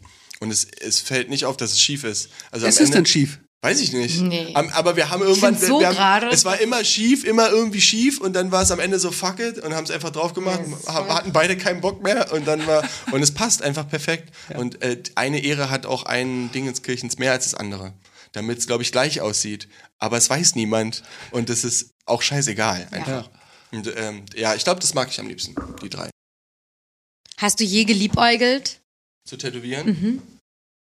Also ich weiß, du hast es auch ab und zu mal sozusagen ja, also aus ja, Gag gemacht, aber... Ich habe ja, äh, wie die, die, die Leute, die das wahrscheinlich hören, weil sie Interesse haben, meinen Pod, diesen Podcast hier zu hören oder meine Folge zu hören, ich habe ja relativ viel Zeit mit Tätowiererinnen verbracht und, und ähm, ich habe, nee, ich wollte das nie machen. Ich bin Fotograf und mag, will, kann auch nur das. Und ich habe ab und zu mal so Stick and Poke aus Spaß gemacht und irgendwie bei einer Flasche Wein oder so, nee, nicht mal auch nüchtern. Und macht mir auch Spaß und ich, die bleiben auch gut drin und so, aber das ist mir auch zu anstrengend. Ich finde das so krass anstrengend. Mhm. Da drei Stunden da mit dem, meinen Rücken und die Augen und das kann, ich bin bewundert es, dass das Leute können. Ich kann es und geduldig muss man sein, das kann ich auch nicht. Und dann, wer, nee, nee. Was magst du an Tätowierern, TätowiererInnen? Ja, Weil du hast ja wirklich einen, vielen, Freundeskreis mit vielen Menschen, ja. die diesen Beruf ausüben. Ja. Mm. Naja, ich finde, so wenn man so mit, mit, mit bildender Kunst irgendwie arbeitet, das macht mir, das finde ich interessant und es macht mir Spaß und ich mag, wie die Leute denken und es ist auch irgendwie eine Bubble für sich, die die ich schon immer interessant fand und mir immer Spaß gemacht hat. Und ich habe mich der Bubble immer so ein bisschen zugehörig gefühlt, ohne dass ich aktiv daran teilgenommen habe, indem ich selber die Kunst geschafft habe, sondern ich habe ich fand es einfach, hat mir Spaß gemacht. Ich fand es cool, mit den Leuten abzuhängen. Es war interessant. Die, die, die, die Partys waren gut, die Gespräche waren gut, die Leute waren interessant und hat mir viele gute Zeit beschert, ohne dass es um, es ging nie um Abfan oder sich irgendwie damit zu brüsten, dass man mit coolen Leuten abhängt oder so auch wenn ich jetzt hier immer so spitzen und äh, dir den Zucker, den Maike auch bewusst und aus Spaß, ja, weil ja, ich ja. weiß, dass wir das machen können und ja. ich, ähm, es geht nicht darum, sich irgendwie mit Tätowierern irgendwie zu schmücken oder irgendwie sich cool irgendwie in irgendeiner oder mit Tätowiererinnen zu schmücken oder so, sondern es, ich finde einfach, die Leute haben interessante Gedanken und man, man ist so ein bisschen weg vom Alltag und das ist irgendwie cool. Ich finde, man hat einfach eine gute Zeit und meistens jedenfalls. Vielleicht nicht immer, aber schon immer, man kann schon eine Menge Spaß haben und ich finde die Leute interessant. Und ich finde toll, was sie machen. Ja, die verdienen mit ihrer Kunst Geld und können irgendwie ihre Visionen und es gibt Leute, die kaufen das und bezahlen dafür. Ich finde das einfach eine, eine coole Sache. So. Gibt es eigentlich auch so eine Fotograf Fotografierer, Fotografenszene? Klar, ja, ja, klar, total. Genau. Berliner Fotografenszene, ja, die analog zum Tätowieren ist? Nicht, nicht analog, aber also kenne, also mich kennen Fotografen und ich kenne auch viele Fotografen. Und die, es ist, ich meine, es, wir sind im Social Media Zeitalter, ne? Es ist eh so einfach, irgendwie andere Leute auszuchecken und sich vor allem mit denen zu verbinden. Ich krieg regelmäßig, schreiben mir Leute und fragen, stellen mir Fragen zu dem, wie ich Sachen mache und Mhm. schon gerät man in einen Austausch und es ist ja schon äh, oft so, dass man, dass es einfach, man kommt ja viel leit, leichter an die Leute irgendwie. Und ähm, es gibt, ich habe, die meisten meiner Freunde sind Fotografen oder viele sind Fotografen und äh, ja, ist schon schon, man braucht ja auch einen Austausch, ja, wenn man irgendwie, auch wenn man Kunst schafft oder wenn man irgendwie sich, wenn man kreativ arbeitet, brauchst du Austausch und ob und die sucht man sich am besten in seiner, wie sagt man, Peer Group. Peer Group. Und ähm, also ja, schon. Jetzt kommt die, die flowige Übergangsfrage. Warte, jetzt wollte ich nochmal provokant äh, fragen. oh ja. Oh ja. Ähm, weil, weil du meintest, es ist so angenehm mit den Leuten und äh, ist es denn dann bei den Fotografen langweiliger oder Nee, ich- möchtest du das gar nicht vergleichen? Ich habe doch, ich habe tolle Fotografen. Also erstmal, ich habe nicht alle meine Freunde sind Tätowierer. Ich Ja. hänge nicht die ganze Zeit mit Tätowierer rum, ganz und gar nicht tatsächlich. Ja. Ähm, früher mehr. Klar, wenn man irgendwie eine Freundin hat, die Ja. Tätowiererin ist, dann hängt man natürlich mehr in dem Social Circle auch darum. Und ähm, ich verstehe mich mit allen gut und mag alle gerne und die oder die, die meisten. Und ähm, ich wenn man sich trifft, dann hat man Spaß, aber es ist jetzt nicht so, als würde ich quasi, als hätte ich irgendwie für mein Leben mir irgendwie auserkoren, nur noch mit TätowiererInnen abzuhängen oder irgendwie mit Leuten rumzuhängen, Ja. sondern ich suche mir meine Leute, die ich mag, egal Ja. was die arbeiten. Natürlich, mein, mein bester Freund äh, studiert irgendwas, was ich nicht verstehe, ja, und der ist trotzdem mein bester Freund. Aber die, ähm, das ist halt so passiert, hat mir Spaß gemacht, finde ich gut und ich freue mich, wenn ich die Leute sehe und mich mit denen austauschen kann. Aber es ist kein, ist Keine- natürlich nicht dogmatisch. Ja, dogmatisch gezielt. So, Polly. Du hast äh, Daniel letztens, als ihr tätowiert habt, glaube ich, eins, zwei Fototipps gegeben. Jetzt kommt hier die, die Frage, die du wahrscheinlich nervig findest, aber ich glaube, für uns ist sie interessant und für die Leute, die uns hören, ist es interessant. Was sind die meisten Fehler, die du beobachtest? Jetzt kennst du beides, du kennst die Tattoo-Welt und du bist Fotograf. Was sind die meisten Fehler von TätowiererInnen, die ihre Tattoos fotografieren? Und zwei, drei kleine Tipps und Tricks, mit denen man Ja. das ganz schnell beheben könnte. Ja, das ist gar nicht so einfach. Also, nee, wirklich. Das Seminar, das teure, was wir bald anbieten, da erzählst du das viel ausführlicher. So, ja, mit so einem kleinen Video auch und Genau. so einem Test und Ja. so, ja, okay. Ähm, das ist eine äh, ne Frage, die sich gar nicht so einfach beantworten lässt, weil äh, alles immer unterschiedlich ist. Ich, ich weiß gar nicht so richtig, wie ich anfangen soll. Also, also das erste Problem ist ja Glanz. Glanz und genau, also ich finde, es gibt äh, äh, drei offensichtliche Probleme. Äh, Glanz, ein Handy und die Brennweite, was das Handy benutzt. Und äh, Licht, also Licht ist Glanz, können wir, können wir so lassen. Ähm, und das mit, der, mit dem Glanz ist halt schwierig. Du brauchst indirektes Licht, umso, also wenn quasi direktes Licht auf, auf, äh, auf, auf eine Wade fällt, die gerade irgendwie zwei Stunden lang vaseliniert wurde und dann oder eingecremt wurde und man kann man so oft mit dem Zewa drüber, wie man will, aber das ist halt glatt und da spiegelt's halt. Und äh, umso, umso diffuser das Licht im Raum, umso weniger Möglichkeit hat es irgendwo punktuell aufzuschlagen und direkt in deine Kamera zu spiegeln, quasi. Ne? Wenn ein Licht auf, den, auf die Wade fällt, ist es die glatte Wade wie ein Spiegel in deine Kamera und dann gibt's einen Brennpunkt. Das heißt, so, umso diffuser das Licht, also sagen wir mal, man nimmt alle Decken, man alle Leuchten und leuchtet die einfach in den Raum rein, ist die Wahrscheinlichkeit, dass es ähm, reflektiert, viel, viel geringer wenn man das richtig geil machen wollen würde, dann müsste man sich ein kleines Fotostudio bauen und müsste auch eine, ein bisschen Anstrengung und vor allem Platz haben. Ich glaube, man könnte so schon so was wie eine Box machen. Also sagen wir mal, man hätte, so wie wir eigentlich jetzt hier, ne? Das ist eigentlich hier der perfekt, das ist der perfekte Raum tatsächlich. Wir sitzen in so einem, wie groß ist das hier? Vier Fünf Quadratmeter, fünf Quadratmeter, Quadratmeter. So eine, wie so ein weißer Kubus.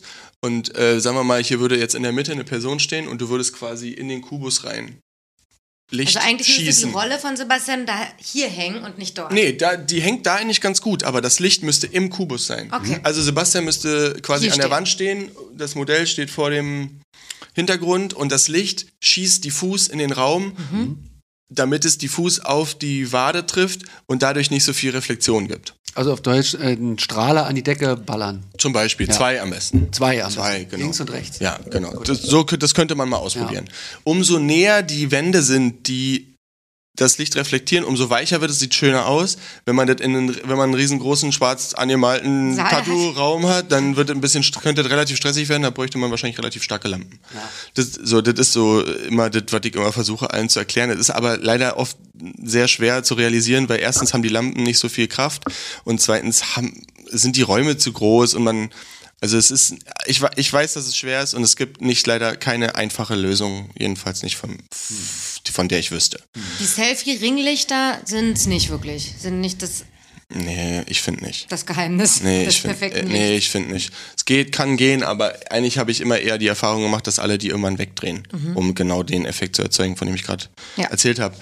Mm, Und das andere, was ich finde, ist iPhones. Die meisten haben ja iPhones, also keine Ahnung, wie es bei einem Samsung-Handy ist. Ich habe nur ein iPhone und mich regt das, die haben ja so HDR-Modi und dann machen die manchmal die Haut so komisch. Ähm, weiß ich nicht, ob dir das vielleicht schon mal passiert. Ich weiß nicht, was du für ein Telefon hast, aber Kamera. Ich nehme Kamera. Canon 4D. das ist 500D. Also Das altes ist, Ding.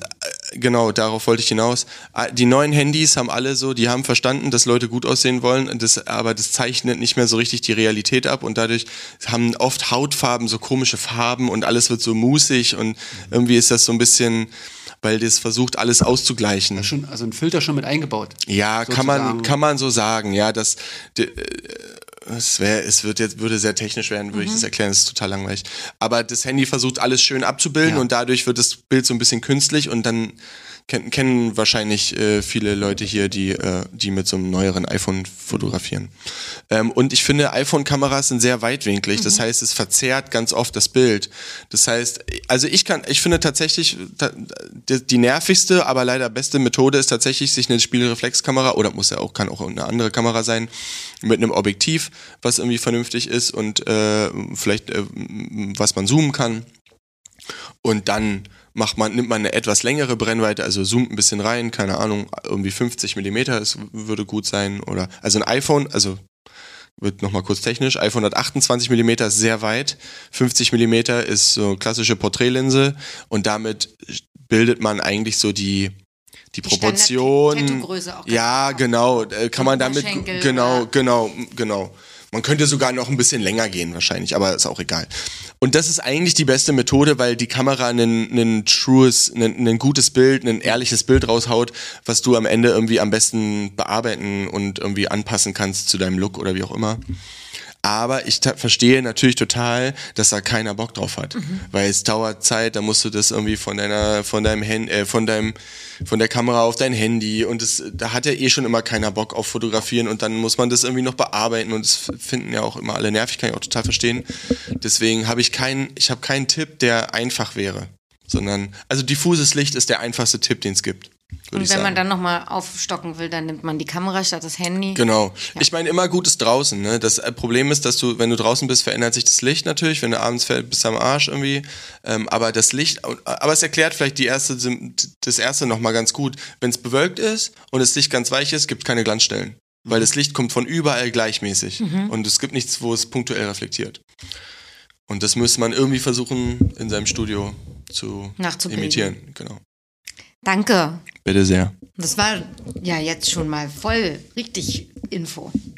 For free. Sind wir dann jetzt ein Info, jetzt sind wir vom Jetzt sind- Interview zum auch Info-Podcast. Info-Podcast, auf jeden Wie war Fall. die letzte Kategorie? Quatsch. Quatsch. Kommen da, wir noch hin. da kommen wir nicht hin. So witzig sind wir nicht, Sebastian. Also du nicht. Ey, war immerhin, er immerhin, immerhin ist Sebastian heute schon ans Telefon gegangen. Ich meine, Stimmt, das, und das ist noch schon, nie passiert. Schon richtig wild. Mit Lotti imitiert hier. Stimmt, ich Das habe dich auch noch nie, tätowier, äh, noch nie telefonieren hören, glaube ich so. Ja, das ist jetzt auch nur ein Notfall. Ich weiß. Kommen wir dann jetzt mal zu dir, dem Fotografen. Ich habe mir vorhin schon überlegt, ich könnte zu so Leuten, die mit Tätowieren, Tätowieren gar nichts zu tun haben, einfach sagen, skip zu XY.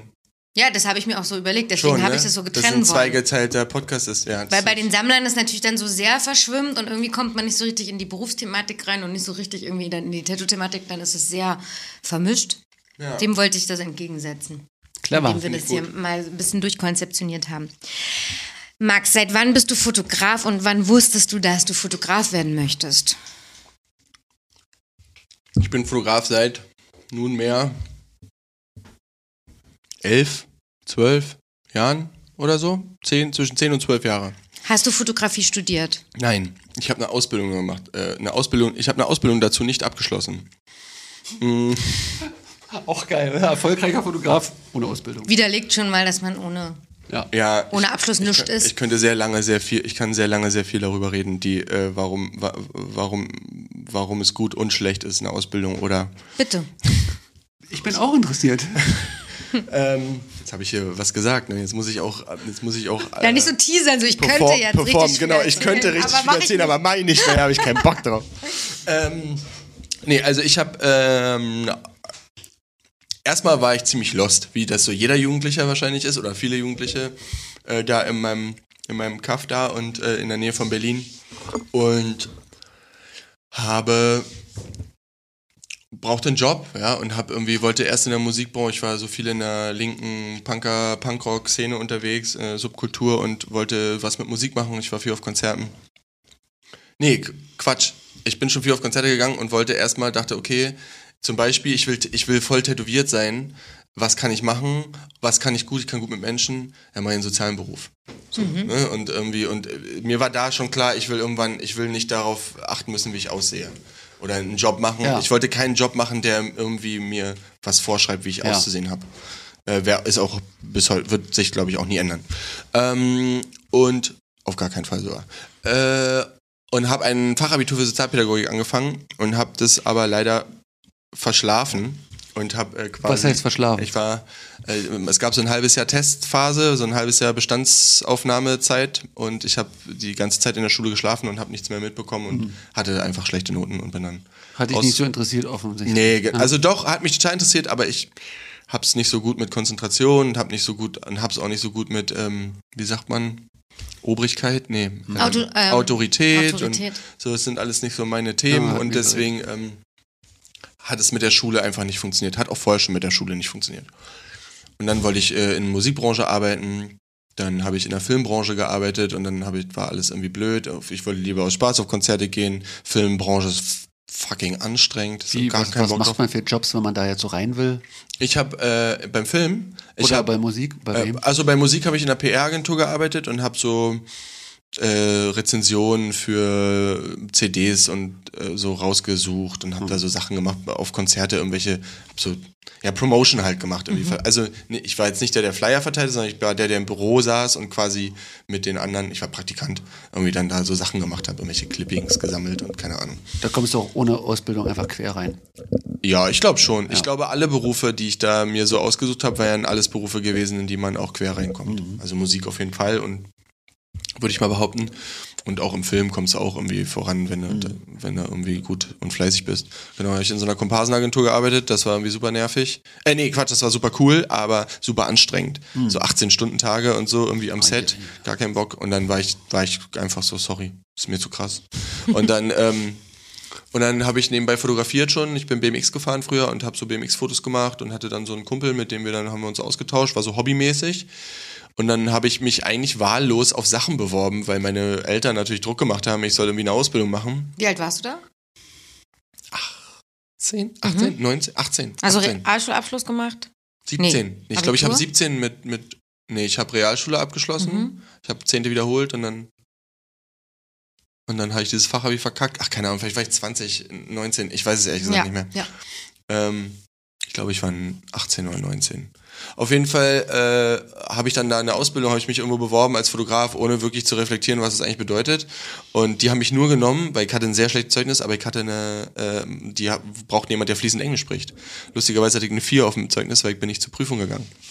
Und habe eine 6 in Englisch zur Prüfung bekommen und bin dementsprechend... Mit äh, den guten Noten und die sechs auf der vier gelandet. ja, genau, bin auf der 4 gelandet, hatte eine 4 in Englisch, aber hab, hab den halt quasi beweisen können, dass ich mein Vater Engländer ist und ich fließend Englisch sprechen kann und dann waren die so, okay, bist gekauft und dann bin ich in ein Höllenmoloch gefallen.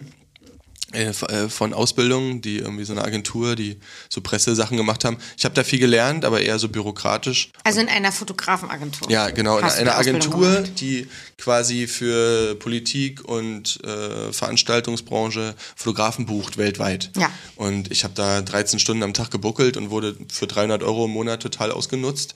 Und Das ganz meinst du mit Höllenmoloch oder was? Ja, ja, ja. das, Weil du einfach viel gearbeitet die hast. und Firma ausge- waren absolute, waren rassistische Arschlöcher, die einfach äh, den Schuss nicht gehört haben Ja, und ja. nicht, ähm, also es war einfach, also sch schlimm. So schlimm, dass ich äh, nach zwei Jahren, zweieinhalb Jahren habe ich einfach einen Brief und die Schlüssel durch den Schlüssel steckt und bin abgehauen. Und nie wiedergekommen, habe Drohnachrichten per Facebook bekommen. Das, Quatsch, echt? ja, ja, ja, ja. Wenn, wenn, wenn ihre beste Freundin nicht gerade an Krebs sterben würde, würde sie mir ihr Leben, würde sie mir, würde sie mir mein Leben zur Hölle machen. Eine Frau mit Kindern, Mann, äh, ne, eine laufende Firma. Sie noch ordentlich Stress da an. Warum? Weil du Ja, weil- einfach so sang- und klanglos gegangen Ja, weil ich bist. gegangen bin und halt ihr- ihren Höllen, ihr- ihren Höll, sie ihren Höll, also ich habe ja viel Arbeit abgefangen äh, und habe quasi die mit ihrem Höllenmoloch überlassen und meinte, ciao, ich Ja. bin raus, ich hab keinen Bock. Das tut weh. Ja, es war nervig, weil man muss plötzlich, also die hat viel gearbeitet, aber muss man noch mehr arbeiten und vor allem jemanden neuen finden, den man in das Höllenmoloch reinlotsen kann. Das ist nämlich gar nicht Und so einfach. einarbeiten, ja, und Ja. nochmal. Ja, ja. Und, aber ich muss sagen, ich habe sehr viel gelernt über, wie man Angebote schreibt, wie man Rechnung schreibt, wie man verhandelt, wie man die Business Side of Photography irgendwie, Eigentlich die Ekelseite, Die die Ekelseite die hab meisten ich zu sehr- spät lernen. genau, habe ich gut gelernt. Und, Ja. und deswegen ist es auch, finde ich, also ich finde, man braucht keine Ausbildung, um Fotograf zu sein. Man braucht, man braucht keine, also man muss es nicht studieren. Man, man braucht vor allem Bock und Willen und Mut und muss halt irgendwie arbeiten für sich und seine Stimme finden und äh, keine Ahnung, da gibt es ja irgendwie tausend Floskeln. Ähm, äh, aber diese Geschäftsseite, die war natürlich total für mich total zuträglich, irgendwie das zu lernen und äh, da, es hat mir natürlich im Nachhinein total geholfen. Also bis heute äh, helfe ich auch manchmal Kolleginnen und Freundinnen irgendwie oder Freunden dabei mal ein Angebot zu schreiben oder so, weil die wissen, dass ich ganz gut da drin bin. Äh, die Ekelseiten sind die geschäftlichen Seiten, meintet ihr, oder was? Ja, die, die oft sozusagen, wenn, wenn wenn man irgendwie mit der Kunst gut ankommt, dann und es läuft und auf einmal wird es mehr und auf einmal wird es größer und dann feiert es man ab und irgendwann merkt einem, dass einem das über den Kopf wächst, weil dann kommen die großen Angebote, die großen Kunden und die großen Auftraggeber und dann muss man Angebote schreiben, weil die müssen die vergleichen, die müssen nach einer bestimmten Art Genau. und Weise ver- verfasst sein, müssen eine Steuernummer haben und eine Rechnungsnummer und man muss einen eigenen Rechnungskreislauf machen und also lauter Sachen, die einen dann, wenn man schon so ein Stück weiter ist, wahrscheinlich so, fuck, ich habe das noch nie machen müssen. Ja. Vorher hatten wir Handschlag und haben irgendwie gesagt, ach, 300 Ja, passt. es gibt auch so, gibt auch so Sachen wie viele, also wenn, wenn du quasi, wenn du das nicht gelernt hast und wenn du dir das keiner vorher gezeigt hat und das ist total okay, deswegen, deswegen sage ich es jetzt auch nochmal Ja. quasi, also es ist auch total verständlich, finde ich, wenn du das nicht gelernt hast und dir das keiner jemals gezeigt Ja. hat, dann kommt jemand und sagt, hey, ich hätte gern, dass du Fotos von mir machst und oder von da- das und das, von dem und dem, keine Ahnung, hier so und so und dann sagt der die Foto werdende Fotografin, ähm, ja, äh, okay, ja, das kostet dann 400 Euro. Sa sagt die Person dann einfach. Und dann sagt der Kunde natürlich, ah, geil, ja, perfekt. Ähm, äh, machen wir. Und dann macht äh, der oder die Fotografin halt dann den Job für 400 Euro und der Job hätte wahrscheinlich eigentlich 4000 Euro gekostet. Ja. Das weiß der Kunde wahrscheinlich. Aber das wird er nicht Er sagen. wird ja nicht sagen. Äh, und der Fotograf weiß es nicht. Äh, und dann hat er einfach äh, Scheiße gebaut. Für sich selbst vor allem und äh, natürlich auch für den Markt. Und, und das ist jetzt die harte Variante. Irgendwie ist es natürlich auch äh, irgendwie gut zu. Genau, worauf ich hinaus wollte, war, dass ähm, es gibt viel mehr als nur einen Preis beim Fotografieren. Du, es gibt, äh, also wir, wir schreiben manchmal Angebote, die sieben Seiten lang sind, weil so viele Sachen da mit reinspielen. Das sind natürlich dann auch große, äh, große Produktionen und da ist auch ein professionelles Level erreicht, wo es schon um andere Sachen geht, aber die, oder wo alle schon wissen, worum es geht. Ich mache das auch nicht selber, das macht Greta, äh, meine Agentin, wo wir wahrscheinlich, wahrscheinlich auch nochmal zu kommen. Ne? Und ähm, äh, die am Anfang gibt, es gibt einfach mindestens drei oder vier Sachen, die man auf ein Angebot schreiben kann, mit denen man auch Geld verdienen kann. Und das wäre cool, wenn das einem jemand sagt. Und dafür ist eine, ist eine Ausbildung natürlich nicht schlecht. Und ja, Austausch. Das ist eigentlich das Wichtigste. Dass man sich austauscht. Und was hast du nach der, ähm, nach der nicht beendeten Ausbildung gemacht? Du, dann warst Dann bin du ich zu lost und Zalando gegangen. Überlegen. Ah, okay. Zalando. Zalando. Richtig Ich schäme mich ein bisschen dafür, aber ich kann auch sehr stolz darauf sein, deswegen ist auch okay. Ja. Du Als- schämst dich. Nein, ich schäme mich nicht dafür. Nein, es ist ja so, wenn du, jetzt geh mal raus hier, wir sind in Friedrichshain, jetzt gehen wir mal rüber zur ähm, Warschauer Brücke da, Richtung Ostbahnhof und dann fragst du einfach mal random zehn Leute, wo die arbeiten und die Wahrscheinlichkeit, dass jetzt gerade nicht, okay, weil keiner ist in den Büros, aber die Wahrscheinlichkeit, dass irgendjemand aus deinem sozialen Umfeld bei Zalando arbeitet, ist extrem hoch und ist natürlich, irgendwie, wenn man ein selbstständiger Fotograf ist, natürlich nichts, wo man als erstes ins Haus fällt, dass man sagt, ich habe ich hab mal bei Zalando gearbeitet, so wie äh, 8000 andere Leute in der Stadt. Und ähm, wenn das mal reicht. Und, ähm, und äh, a- aber das ist, äh, stimmt nicht, weil ich habe da super, super viel gelernt und ähm, hatte da eine richtig gute Zeit. Du warst der Fotograf, der die ganzen Fotos durchgeschossen hat von jedem Artikel aus jeder Perspektive. Ge ja, jein. Am Anfang. Also, als ich da angefangen habe, haben bei Zalando 300 Leute gearbeitet. Es gab auf dem Flur ein Klo, auf dem konnte man rauchen oder auf Klo gehen. Und äh, es war einfach eine, wir hatten eine richtig gute Zeit. Das Fotostudio hatte gelbe Wände. Wir waren weit weg von Professionalität, aber auf dem besten Wege. Wirklich. Also, da war ein Top-Team, die alle zusammen richtig geilen Scheiß gemacht haben. Und wir, als ich da angefangen habe, gab es nur Schuhe und keine Klamotten. Und ich habe mit, ich war in einem Team von so ein paar Leuten, die daran gearbeitet haben, wie man Klamotten fotografiert an der Puppe und am Modell. Und ähm, zuerst an der Puppe und dass es so unsichtbar aussieht und das haben wir quasi die Innovationsarbeit mitgeleistet. ähm, und haben, Also es ähm, gab kein Vorbild, also man konnte nirgendwo gucken, das musste wirklich entwickelt werden. Ja, es wurde entwickelt, genau. Da, es waren vor allem noch zwei andere Leute, die da ganz intensiv mit so Puppenbauern gearbeitet haben und ich habe irgendwann das Model-Segment übernommen, weil Menschen mir besser liegen und ich kein guter Stilllifer bin oder jemand, der sich mit so technischen ich setze mich schon gerne mit technischer Fotografie auseinander, aber nicht mit so einem stillen Produkt. Ja. Und habe dann das Modelstudio übernommen und hatte am Ende von Zalando, als ich dann aufge also aufgehört habe, 40 Leute, die für mich gearbeitet haben, so 10 Hohlkehlen und habe da auch mit Fotografie. was? 10 Hohlkehlen. Hohlkehlen, so diese Dinger da, diese Papier. Hintergründe, Ach 10 so, zehn, klar. Hm. zehn Fotoplätze Ja, und ähm, und hatte mit Fotografie gar nichts mehr zu tun, sondern habe eigentlich nur noch Excel-Tabellen gelesen und saß in Meetings Gesteuert. und habe Leute eingestellt und ausgestellt und, äh, und war krass gelangweilt. Und dann war ich mit einer Band auf Tour und meinte, fuck it. Mit welcher jetzt. Band? Smell and Burn heißen die. Und äh, so eine Punk- Punk-Rock-Band. Die haben dich aufgerüttelt. Die, Die Tour? haben- Ja, das sind alles, das sind alles Freunde von mir und ich war schon mehrfach mit denen auf Tour und das, das Problem war, genau, ich war selbstständig und festangestellt und habe all meine freie Zeit für Jobs draufgehauen. Alle mein Urlaub, Kranktage, alles war immer mit Arbeit verbunden und irgendwann war es so, okay, ich verdiene genauso viel Geld in der fre- freien Fotografie wie in einer Festanstellung. Warum soll ich noch festangestellt arbeiten, wenn ich in einem Tourbus sitzen kann und eine gute Zeit haben kann? So. Und dann habe ich gekündigt und dann war das natürlich auch schade, weil es hat schon auch Spaß gemacht. Die Leute waren voll, waren voll viele meine Freunde und war schön. Und dann bin ich gegangen. Und dann habe ich mich selbstständig gemacht und dann war ich das. Und jetzt bin ich es immer noch. Und weil du aber nebenbei, also neben Zalando hast du auch schon freie Ja, ja. Projekte gemacht. Ja, das ist auch das, das heißt, was du ich hattest eben. schon ein Kundennetz Ja, ungefähr, total. auf das du bauen konntest. Ich bin sehr weich gefallen. Genau. Also das ist auch das, was ich allen empfehle. Es ist leider sehr anstrengend und das ist auch immer das große Problem. Das habe ich auch oft beobachtet. Ist du Du, du, entweder du kommst aus der Ausbildung, aus der Uni oder beschließt einfach Fotografin zu sein oder was auch immer, ist scheißegal. Äh, du bist jetzt irgendwie da und willst damit Geld verdienen. Das ist nicht so einfach, wenn man keine Kunden hat. Ja. Also geht man in eine Festanstellung, um mal ein bisschen Patte zu machen, um die Miete zu bezahlen, um mal irgendwie ein Leben zu haben und nicht mehr zu Hause zu wohnen oder was weiß ich. Dann arbeitest du da und dann musst du quasi neben 40 Stunden Arbeiten noch versuchen, freie Arbeiten zu machen, um mit den freien Arbeiten Kunden ranzukriegen. Und das bedeutet, dass du einfach die ganze Zeit in einer fotografischen Welt dich befindest und alles sich um Fotografie drehen muss, damit du die, überhaupt den Motor hast, da rauszukommen. Weil sonst, wenn du einfach nur acht Stunden da deine Scheiße runterreißt, äh, reißt, nach Hause gehst, dir irgendwie YouTube anguckst und dann am nächsten Tag wieder zur Arbeit gehst, wirst du definitiv keine freien Kunden haben. Das heißt, du musst einfach, du, ich musste die ganze Zeit während der Arbeit buckeln. Für mich selber. Aber so konnte, das Gute war, ich konnte mit dem Gehalt, was ich bei Zalando bekommen habe, konnte ich mir eine Blitzanlage kaufen, konnte ich mir ein iMac kaufen, konnte ich mir eine neue Kamera kaufen, hatte, ich war ausgestattet wie ein Profi, hatte aber nicht den Druck, ah, jetzt habe ich einen Job, Ja. soll ich den Job jetzt lieber in Equipment stecken oder in meine Miete, sondern ich konnte ganz entspannt so, ich habe ab und zu mal eine Hochzeit fotografiert, dann habe ich mir davon eine Kamera gekauft und so weiter und so fort.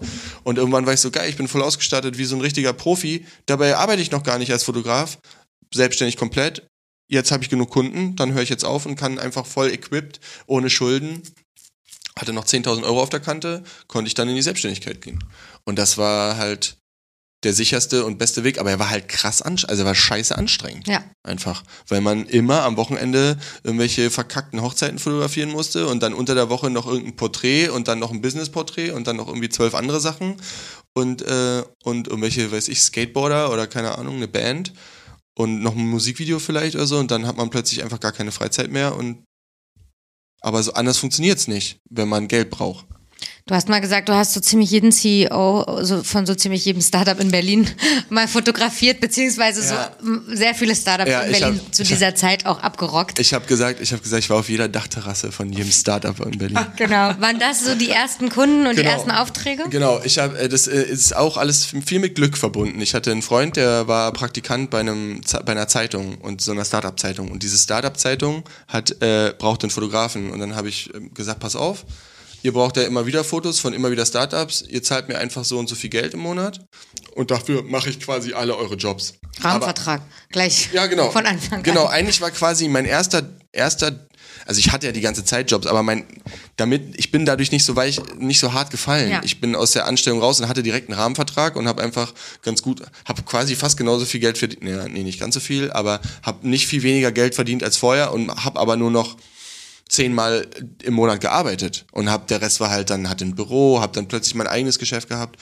und musste also mein eigenes Business und musste dann habe dann plötzlich anders gearbeitet und es hat super funktioniert. Da bin ich sehr dankbar für auch. Aber war auch viel Glück. Wer sind heute deine Kunden? Ist nicht unbedingt namentlich, du kannst auch so so. Branchen und, und Größen, Heute-. Heute mache ich ab und zu mal Musiker. Das ist das, was mir am meisten Spaß macht. Und äh, sonst fotografiere ich ziemlich viel Werbung. Äh, So, ne, wenn man irgendwo mal einkaufen geht und dann sind irgendwelche Leute, die unglaublich viel Spaß haben an großen Plakatwänden außen an irgendwelchen Geschäften, dann kann es sein, dass ich das fotografiert habe. Oder, keine Ahnung, Leute, die halt irgendwie irgendwas bewerben wollen. Oder äh, irgendwelche Gesch Geschäftsleute, irgendwelche Bankvorstände oder irgendwelche so Sachen. So, damit verdiene ich mein Geld und nebenbei mache ich noch kunstel ich noch so ein bisschen rum auf, mit alten Kameras und entwickle da meine Sachen irgendwie und versuche damit irgendwie auch Geld zu verdienen. Keine Ahnung. Wie groß ist der Interessenskonflikt zwischen dem, was man als Fotograf künstlerisch für sich machen möchte und was Auftraggeber wollen Ja, das ist eine gute, und die Gewichtung? das ist eine gute Frage. Es gibt Weil ich glaube, das können auch Tätowierer, also diesen Gap und die- diesen Interessenskonflikt kennen Tätowierer wahrscheinlich ja, auch. ich finde, also wir könnten es ins Tätowieren, glaube ich, auch übersetzen in, also es gibt zwei verschiedene Sachen, also es gibt da zwei verschiedene Sachen. Mhm. Ich versuche es erstmal auf der Fotografieebene, bevor ich mich gleich hier verknote. Ähm, es gibt einmal, also es gibt ja äh, die Kunst an sich, also dein freies Schaffen, ja, wie jetzt zum Beispiel hier die, die Flash, das Flash-Set ist ein sehr gutes Beispiel, finde ich. Ähm, äh, und es gibt äh, das Fotografieren für einen Kunden. Also es gibt die freien Arbeiten und es gibt die Kundenaufträge. Das ist ja schon mal klar. So in der freien Arbeit kannst du machen, was du willst. Du hast, machst eine freie Arbeit. Aber beim kommerziellen Job gibt es Vorgaben vom Kunden, aber natürlich auch immer eine Meinung. Also die, die Buch, also eine Agentur, eine Werbeagentur bucht auch uns, weil wir auch eine Meinung haben und weil wir also wissen, was cool ist oder wissen, was schön aussieht oder weil wir ein Auge haben, weil wir eine Vision haben in irgendeiner Art und Weise, so wie man ja auch zu einem Sebastian Domaschke geht, weil man will diesen Style haben. Ne? So ist es ja beim Fotografieren auch. Und ähm, und die die Kunst finde ich ist im kommerziellen Bereich dem Kunden gerecht zu werden, aber auch sich selbst gerecht zu werden. Und das ist was, was man total üben muss. Ich habe jahrelang bin ich mir selber nicht gerecht geworden. Ich werde mir heute oft noch nicht gerecht. Und das ist auch okay. Manch, das geht auch nicht immer. Du kannst nicht jeden Kampf gewinnen. Ist auch völlig in Ordnung. Aber ich finde schon, dass man, dass man sich immer mal wieder bewusst werden sollte, dass man dass man nicht alles nur für den Kunden macht. Ich glaube, beim Tätowieren ist das noch viel frei, also weiß ich ja auch, es ist viel freier als beim Fotografieren, vor allem bei der Art von Fotos, die ich mache. Wenn man jetzt irgendwie irgendwie reportagiger fotografiert, dann ist es noch viel mehr im eigenen Stil, aber ich mache ja viel Werbung und da kann man nur bis, sehr, bis zu einem gewissen Prozentsatz äh, eingreifen. Aber manchmal geht es und dann ist es auch total toll und das fühlt sich schön an. Ähm, aber ich fahr, es ist schon eher die Kunst und den Kühlschrank. Die, der Kühlschrank und die Kunst ist schon eher das gängige Modell und das ist auch okay und macht mir auch Spaß. Ich mache halt, mach halt viel, äh, mache halt diese Werbejobs, die bringen gutes Geld, da kann man irgendwie gut von leben und man kann vor allem seine Kunst damit finanzieren. Ja? Und dann macht man halt mal da so ein, so ein, so ein Plakat da und dann kann man davon Filme kaufen, um dann irgendwie loszugehen und irgendwelche Leute zu fotografieren, die irgendwo im Wald wohnen oder so oder keine Ahnung, ja, irgendwelche anderen verrückten Sachen machen oder man fährt dann halt durchs Land oder nimmt einfach seine Umwelt auf und interpretiert die irgendwie neu. Und das geht nur, weil ich die Ruhe habe, weil ich die Patte mit der Werbung mache. Mhm. Und Wenn jetzt mit großen Firmen ist ja auch so, dass du dann vom Zeitaufwand wenig Zeit dafür sehr viel Geld, weil die einfach mehr haben. Also Nee. kann man das so sagen? Ja, nee. Also ja, äh, du, äh, nee, also die, ich weiß nicht richtig, wie ich es erklären soll. Die, äh, die, eine Produktion dauert schon, also das Fotografieren ist nur ein kleiner Teil. Wir fotografieren in zwei Wochen eine Produktion und ich habe heute den ganzen Tag deswegen telefoniert und den, äh, den ganzen Tag mich mit irgendwelchen Sachen rumgeschlagen und recherchiert und 25 Mal mit Greta telefoniert wegen irgendwelchen Sachen. Genauso wie der Job, den ich jetzt gerade gemacht habe, der gerade rum ist. Der, ich bin da zehn Tage durch Deutschland gefahren und das ist jetzt wie lange her? Drei Wochen? Und ich arbeite immer noch jeden Tag an diesem Job. Also es ist jetzt nicht so, dass ich irgendwo reinfalle, sage, hallo, hier, ich bin der Fotograf und ich fotografiere heute für unendlich viel Geld und dann gehe ich wieder und dann habe ich nie, bin, hat nie wieder jemand was von mir gehört und ich bin So einfach unglaublich Bild. reich. Genau. So ist So es. denkt man. Ja, ja, ja, Ja, aber wenn der mit so einer großen Firma arbeitet, dann cashen die ordentlich ab. Dann kriegt dann, er die Kamera in die Hand gedrückt. dann macht er das und danach macht er. Urlaub und dann macht er seine privaten ja, Fotos. das wäre mein Traum. Ja. Das wäre mein absoluter Traum, aber es geht nicht. Ah, die rücken ja die Kohle auch nicht einfach so raus. Nee, es hat mit dem Geld gar nichts zu tun, sondern es ist natürlich auch, du, du, äh, wenn ich das so machen würde, dann wäre meine Persönlichkeit nicht da drin und dann würden die, dann suchen die sich jemand anderen. Ja. Ich, du musst schon auch dabei sein, damit du auch das Produkt am Ende so wird, wie du willst, dass es wird und dass der Kunde will, dass es wird. Also du musst schon da on deck sein. Und ich habe sehr viel Glück, weil Greta mir sehr, sehr viel Arbeit abnimmt und die Sachen eh tausendmal besser kann als ich, aber die, ähm, so die, die, die kreative Arbeit muss ich ableisten, egal wie. Und das dauert einfach davor und danach und Auswahlen und Layouts und wie man die Bilder bearbeitet und keine Ahnung. Das ist, kostet alles Zeit. Und klar, die, die Kampagnen sind gut bezahlt. Also ich, ich weiß auch, dass du darauf hinaus willst, dass das äh, ein gut bezahlter Job ist, aber es ist halt viel, viel mehr Arbeit, als man denkt. Das Fotografieren ist der spaßigste Teil daran. Und, der, äh, und nicht, vielleicht nicht der einfachste, aber äh, der kürzeste. So, und diese ganze Vor- und Nacharbeit ist schon, ey, wie sollen die Klamotten aussehen? Heute halt Hintergrundfarben, ewig lange irgendwelche Moods rausgesucht für irgendwelche Hintergrundfarben. Es dauert alles Zeit, es kostet, gehört alles dazu. Es ist alles auch mein Knowledge, was ich mitverkaufe. Und es ist eine große Firma, die Deutschland, weltweit, europaweit irgendwie meine Bilder aufhängen, die irgendwie mit diesen Bildern richtig Geld machen. Und dann, das kostet halt. Das ist Kunst. Oder nicht Kunst, aber das ist ein Kunsthandwerk, was Geld kostet, weil das kann nicht jeder, was ich, was wir machen oder was andere gute Teams machen. Und das ist halt, lässt man, kostet halt Geld. So.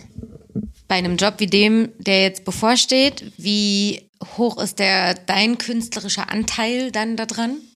Und wie viel ist ja einfach Technik, gut gemacht, gutes Handwerk, guter Dienstleister, der Also- du dann, den du dann verkörperst? Ich bin ja eh nur ein Rädchen. Also, da, also ich bin vielleicht das Aushängeschild vom, von, der ganzen, von der ganzen Fabrik, aber die, also wir sind, ich habe tolle, tolle Leute um mich, die alle ihr, ihr Handwerk richtig krass im Griff haben. Also Greta jongliert die ganze Produktion und macht die ganze Kohle und so. Wie viele Leute sind das? Äh, ich habe immer, ich habe zwei Assistenten und noch einen Digitalmann, der Digital-Operator, der quasi sich um die Daten kümmert.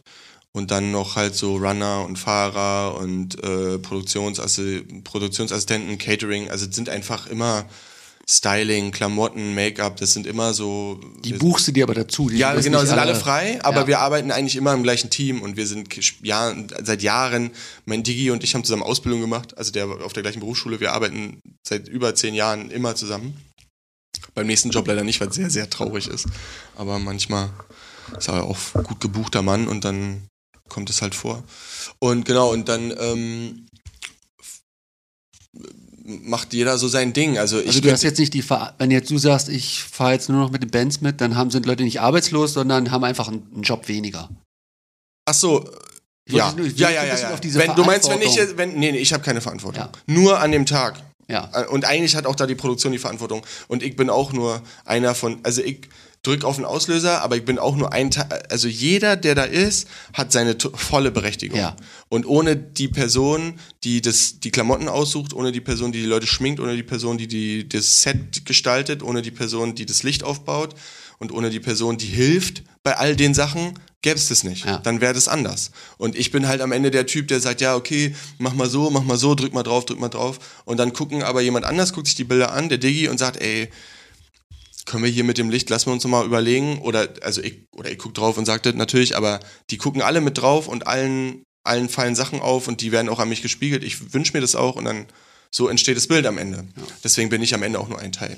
Genau, weil am Anfang kam so ein bisschen das Bild auf, weil du meintest, wenn ich jetzt das Fenster da sehe, die Szenerie, dann will ich rechts rüber, weil das Licht besser ist. Du bist so der König, der Alleinherrscher und alle anderen müssen Ja. dir hinterher. Ja, wenn, ja, also es ist natürlich schon so, dass ich das entscheiden kann, weil es ist ja meine Vision, wenn man es irgendwie so pathetisch ausdrücken will, aber die können immer, also das ist immer ein Austausch. Und auch, also wenn, wenn ich jetzt sage, wir gehen jetzt darüber, dann gehen alle mit, aber wenn dann da drüben irgendwas komisch ist, dann wird mir das gesagt und dann kann ich entscheiden, machen wir das trotzdem so oder nicht. Ist auch oft genug so, dass mir jemand sagt und sagt, ey, ist ein bisschen zu dunkel. Und ich sage, ja, ja, ich weiß, ist egal, ist egal, ich mache das jetzt so, weil es ist irgendwie was anderes gerade wichtiger, als dass es ein bisschen zu dunkel ist oder so. Ja. Also es ist immer ein Austausch, wir versuchen wir immer auf Augenhöhe auch, immer freundschaftlich und gut und gemeinsam, aber am Ende ja, bin ich halt der Fotograf, der halt dann auch Entscheidungen ab, absegnen kann. Ja. Irgendwie so. Klingt weird irgendwie, aber ja. Wie fühlt sich das an, wenn du einen Job ähm, oder wenn du ans Set kommst an einem Tag, an dem ein paar von den sonst bekannten Teammitgliedern fehlen? Ist das anders? Ist okay. Kannst du mit umgehen? Ja, ich kann damit super umgehen, aber es ist natürlich ein bisschen schade, ist auch interessant. Ähm, aber ich respektiere jeden anderen, der am Set ist, genauso wie meine, meine Stamm. Ja, genau, aber manchmal gibt einem das ja Stammis. auch eine Sicherheit, die Stammis so eine Sicherheit und ohne ja, also klar, also total. Ne? Also ich weiß auch jetzt schon, dass äh, äh, der Stefan, der jetzt auf dem nächsten Job ist, ein sehr guter Freund von mir, lustigerweise. Grüße. Aber der wird trotzdem Grüße. Aber der wird, ähm, der, ich weiß, der wird darüber abkotzen, weil er das nicht gewohnt ist, dass ich wie so ein hektisches äh, Duracell-Häschen irgendwie von links nach rechts äh, springe und irgendwie mich nicht entscheiden kann und, ähm, und alles ausprobieren will. Das wird er wahrscheinlich nicht so gewohnt sein, vielleicht, weiß ich nicht, ja, keine Ahnung, ist ja auch nur eine Mutmaßung.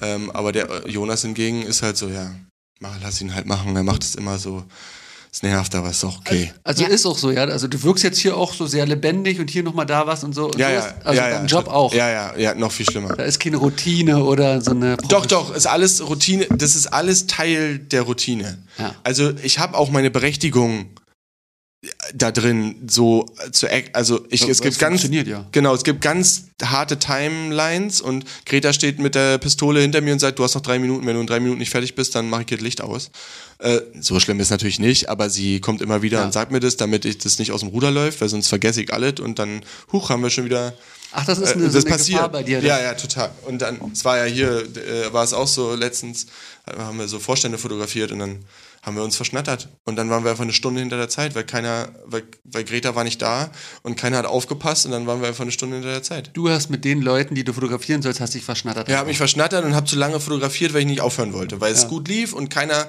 war da, um mich äh, zu stoppen. Und dann, ja, es ist, ist, also ist ja nicht immer so natürlich, aber manchmal hat man dann auch fertig fotografiert und dann ist gut.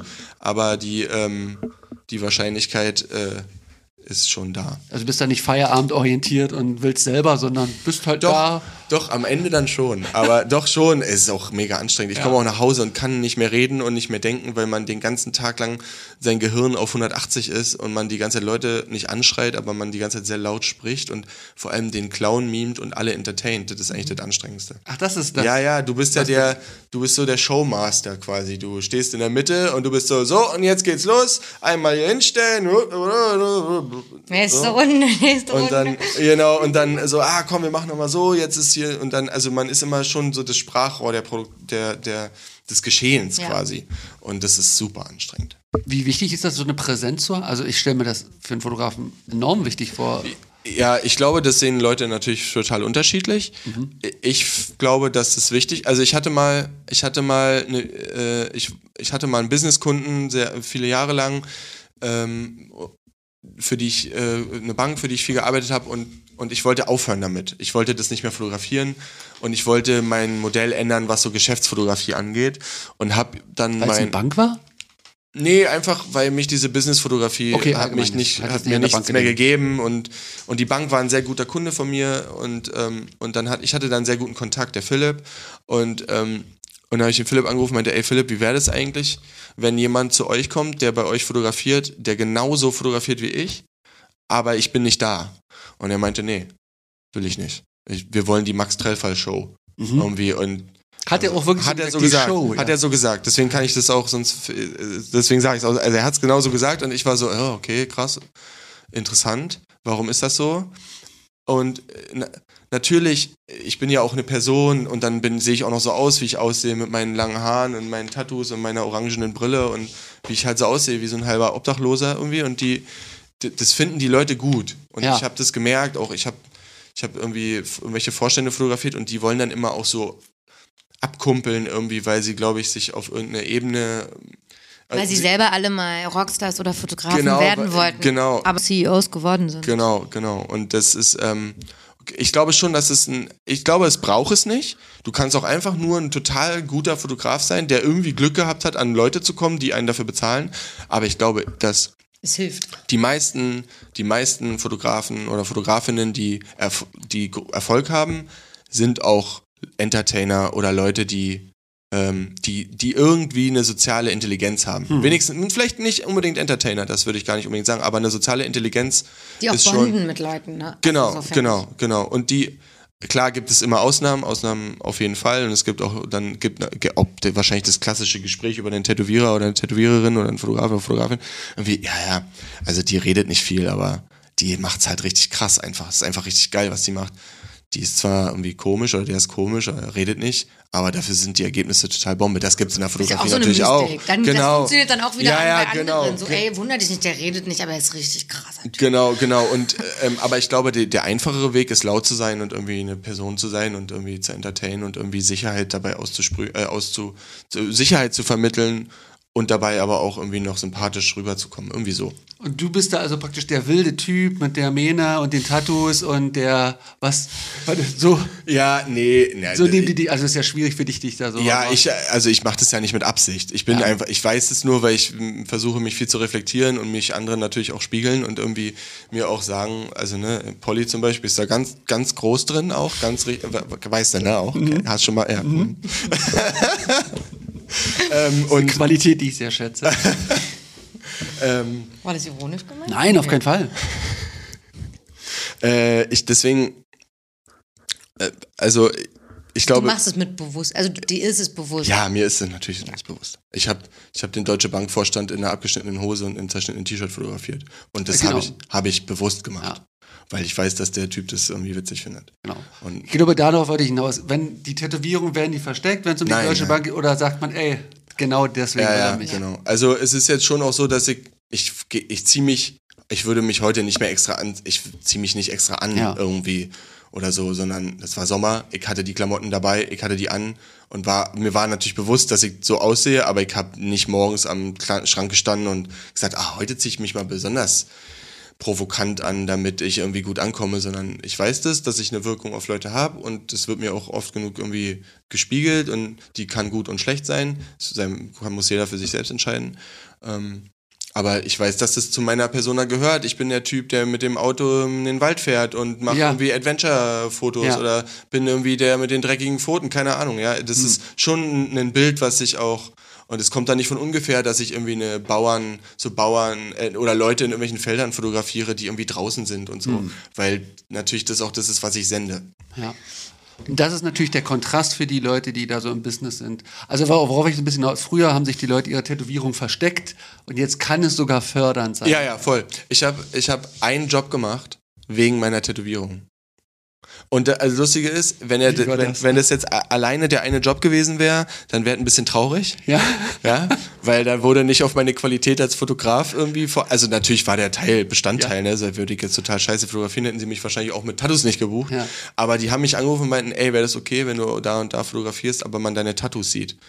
Und ich war so, ja, okay, solange ihr mir Geld bezahlt. Du bist ja hinter der Kamera. Das, Warum? Ja, und, dann, und das war halt eine richtig, das war eine ga- ganz spießige Uhren, Uhrenvorst für Uhren in Glashütte.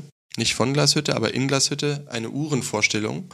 Ähm, und es war ganz schlimm spießig und ich sollte so ein Enfant bisschen, terrible. so ein bisschen, ja, so ein bisschen auffällig, ja. Schlimm, wenn man es so betrachtet, wirklich unangenehm. Auch wenn ich es jetzt nochmal erzähle, fühlt es sich nicht unbedingt besser an. Aber das, äh, das Schöne war eigentlich, dass daraus eine jahrelange äh, Zusammenarbeit entstanden ist und die, die fanden meine Fotos gut und ich hatte voll Spaß mit denen und habe jahrelang für die Fotos gemacht und dann war das Tattoo am Ende scheißegal. Aber es hat mir mal kurz eine Tür geöffnet. Eintrittskarten. Aber was war da der Sinn, dass du einen Kontrast bildest Ja. zu ihrem üblichen? Ja, na, Aber das ist auch, Entschuldigung, aber das ist natürlich, das hört sich, und ich glaube, ich verstehe, was du fühlst sozusagen, weil so ist es ja für mich auch in der Welt, aber es ist ja auch mit was Positivem oft belegt. Also es hört sich jetzt so ein bisschen an, als, ich habe das auch früher immer gesagt in der Bank, dass man so das Zirkuspferd irgendwie ist. Zirkuspferd. Und, ne, oder Zebra habe ich früher immer gesagt, äh, auf so einer Wiese mit Kühen und dann, wow, jetzt guckt sie alle an ähm, und sie macht Innovation, la la, die Geschichte ist schon super alt, so nach dem Schema. Und andererseits weiß ich aber auch, deswegen meinte ich das gerade mit den CEOs, die eigentlich Rockstars werden, man verkauft oder verkörpert eine Welt, die für die total spannend ist und schön ist, eine Autonomie, eine gewisse, die man scheinbar hat, sonst würde man nicht so aussehen und sich so durchgesetzt haben im Leben, obwohl man so anders aussieht, jetzt anders in Anführungsstrichen. Und das ist ja auch was Schönes, man verkörpert eine Freiheit, einen Freigeist, zu mir haben immer alle gesagt, diesen Freigeist und äh, genau, Enfant terrible und so.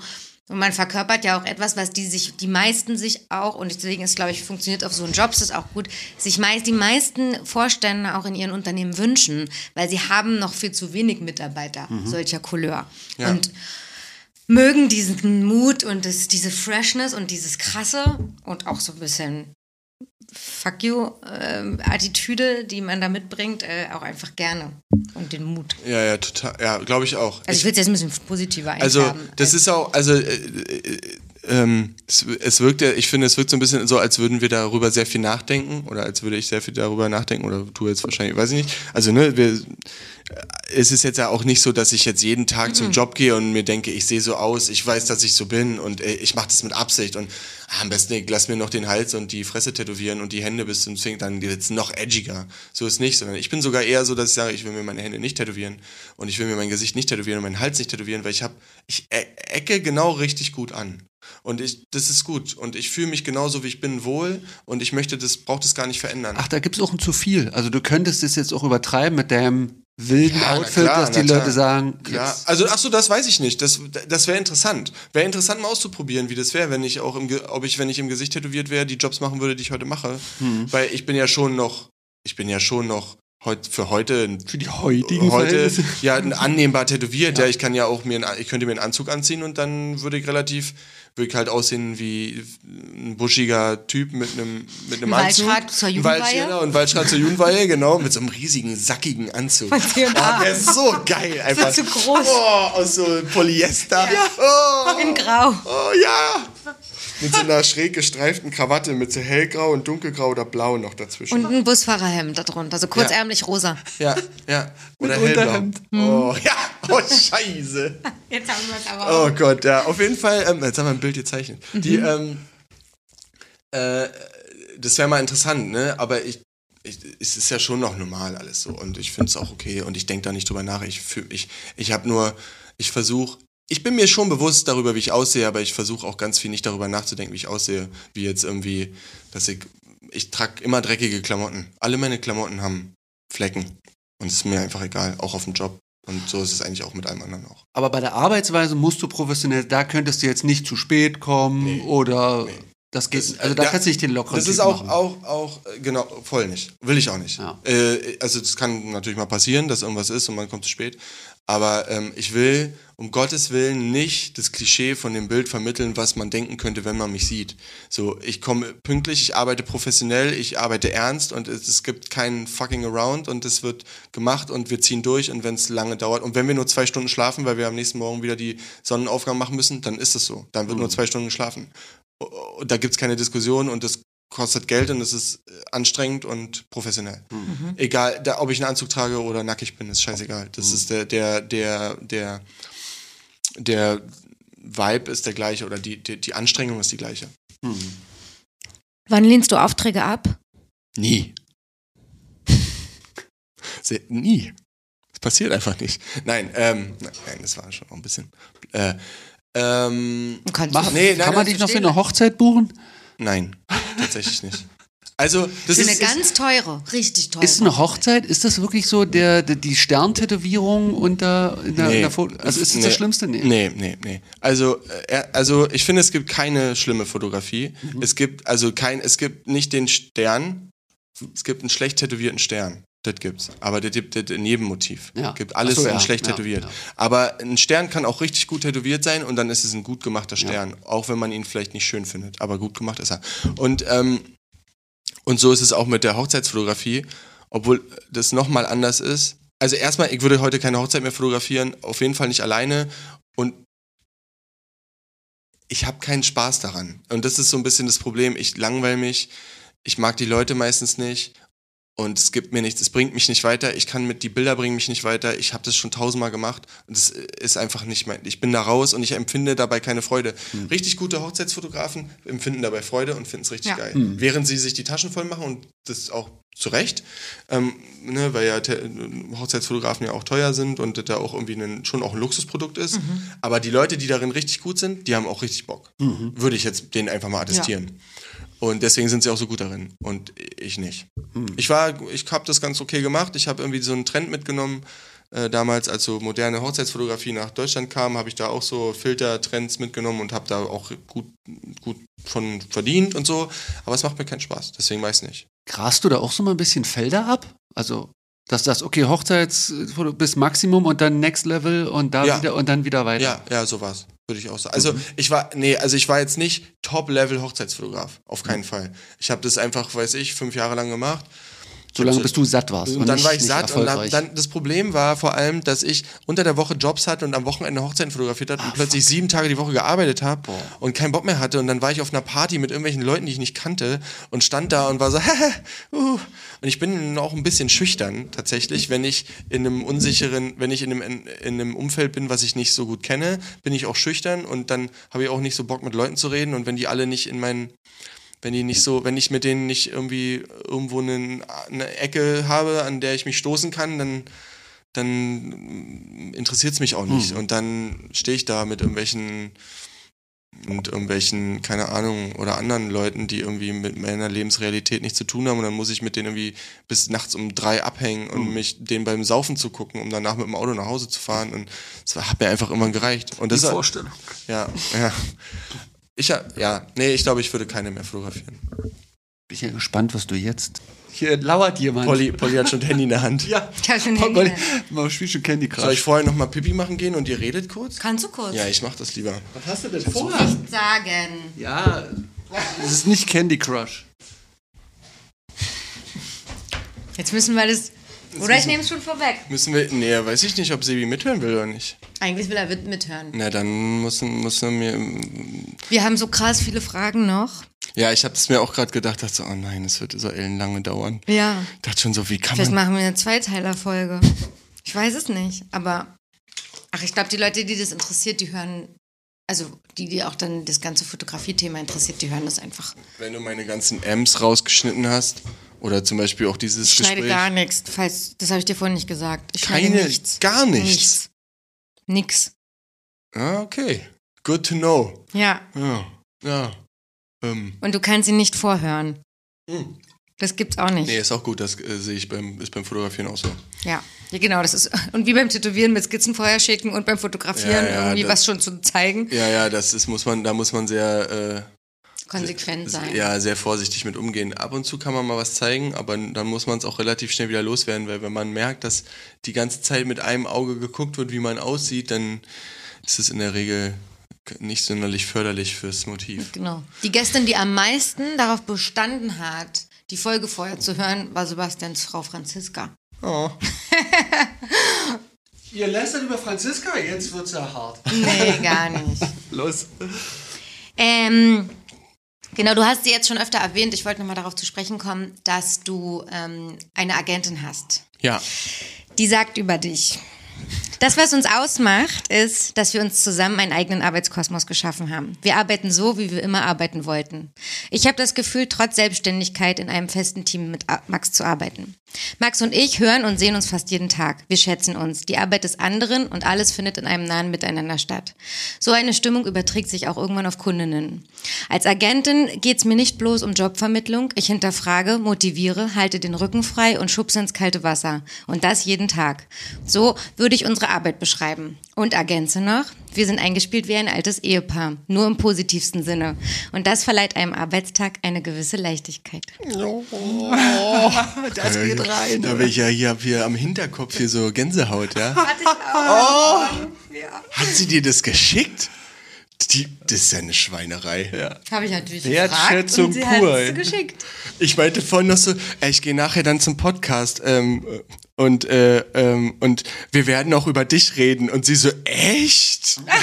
Blöde Sau. Hat das gut gemacht. Ja. Ja. ja, das war äh, ganz niedlich. Beim letzten Podcast da habe ich ja auch da so eine Lobeshymne über Greta irgendwie, ab, was da auch tatsächlich äh, auch bei auch über andere Leute bei ihr angekommen ist. Das war ganz schön und äh, da war das glaube ich andersrum. Da hat sie es gehört und war so. Ah, das freut mich. Ja, das ist, äh, ich finde, es ist äh, sehr gut, äh, sehr gut beschrieben. Ähm, wann hast du dich entschieden, ähm, dass du irgendwie jemanden brauchst? Oder wie habt ihr euch gefunden? Oder wie ist Ja. es dann organisch gewachsen? Also, ähm, in der Werbung oder in so, ja, in so kommerzieller Fotografie ist es gang, gang und gäbe. Und äh, die meisten jungen Fotografinnen und Fotografen haben Bock, repräsentiert zu werden. Aus, aus gutem Grund, weil die Repräsentantinnen und Repräsentanten haben Kontakte zu den Agenturen und die Agenturen machen die Jobs. Und die buchen. Und ganz viel läuft halt über diese Repräsentanzen. So auch ich wollte das auch, weil du, du kannst es auch ohne machen, also ohne, ohne Vertretung, aber der Weg ist viel härter, weil die haben, sind wie so Bündel. Die sind mit allen in den Agenturen befreundet. Entschuldigung. Und ähm, haben und können es dann quasi verteilen an ihre, an ihre Schützlinge. Und, und das ist natürlich geil, weil wenn du alleine bist, musst du mit jedem einzelnen alleine Kontakt haben. Und das ist richtig anstrengend. Und dann musst du da immer wieder hingehen. Das ist ja, läuft ja ganz viel über eine persönliche Ebene. Die wollen dich als Person verstehen auch. Und die wollen, wollen wissen, wer du bist und so. Und, du, und das alleine zu handeln ist schon relativ viel Arbeit.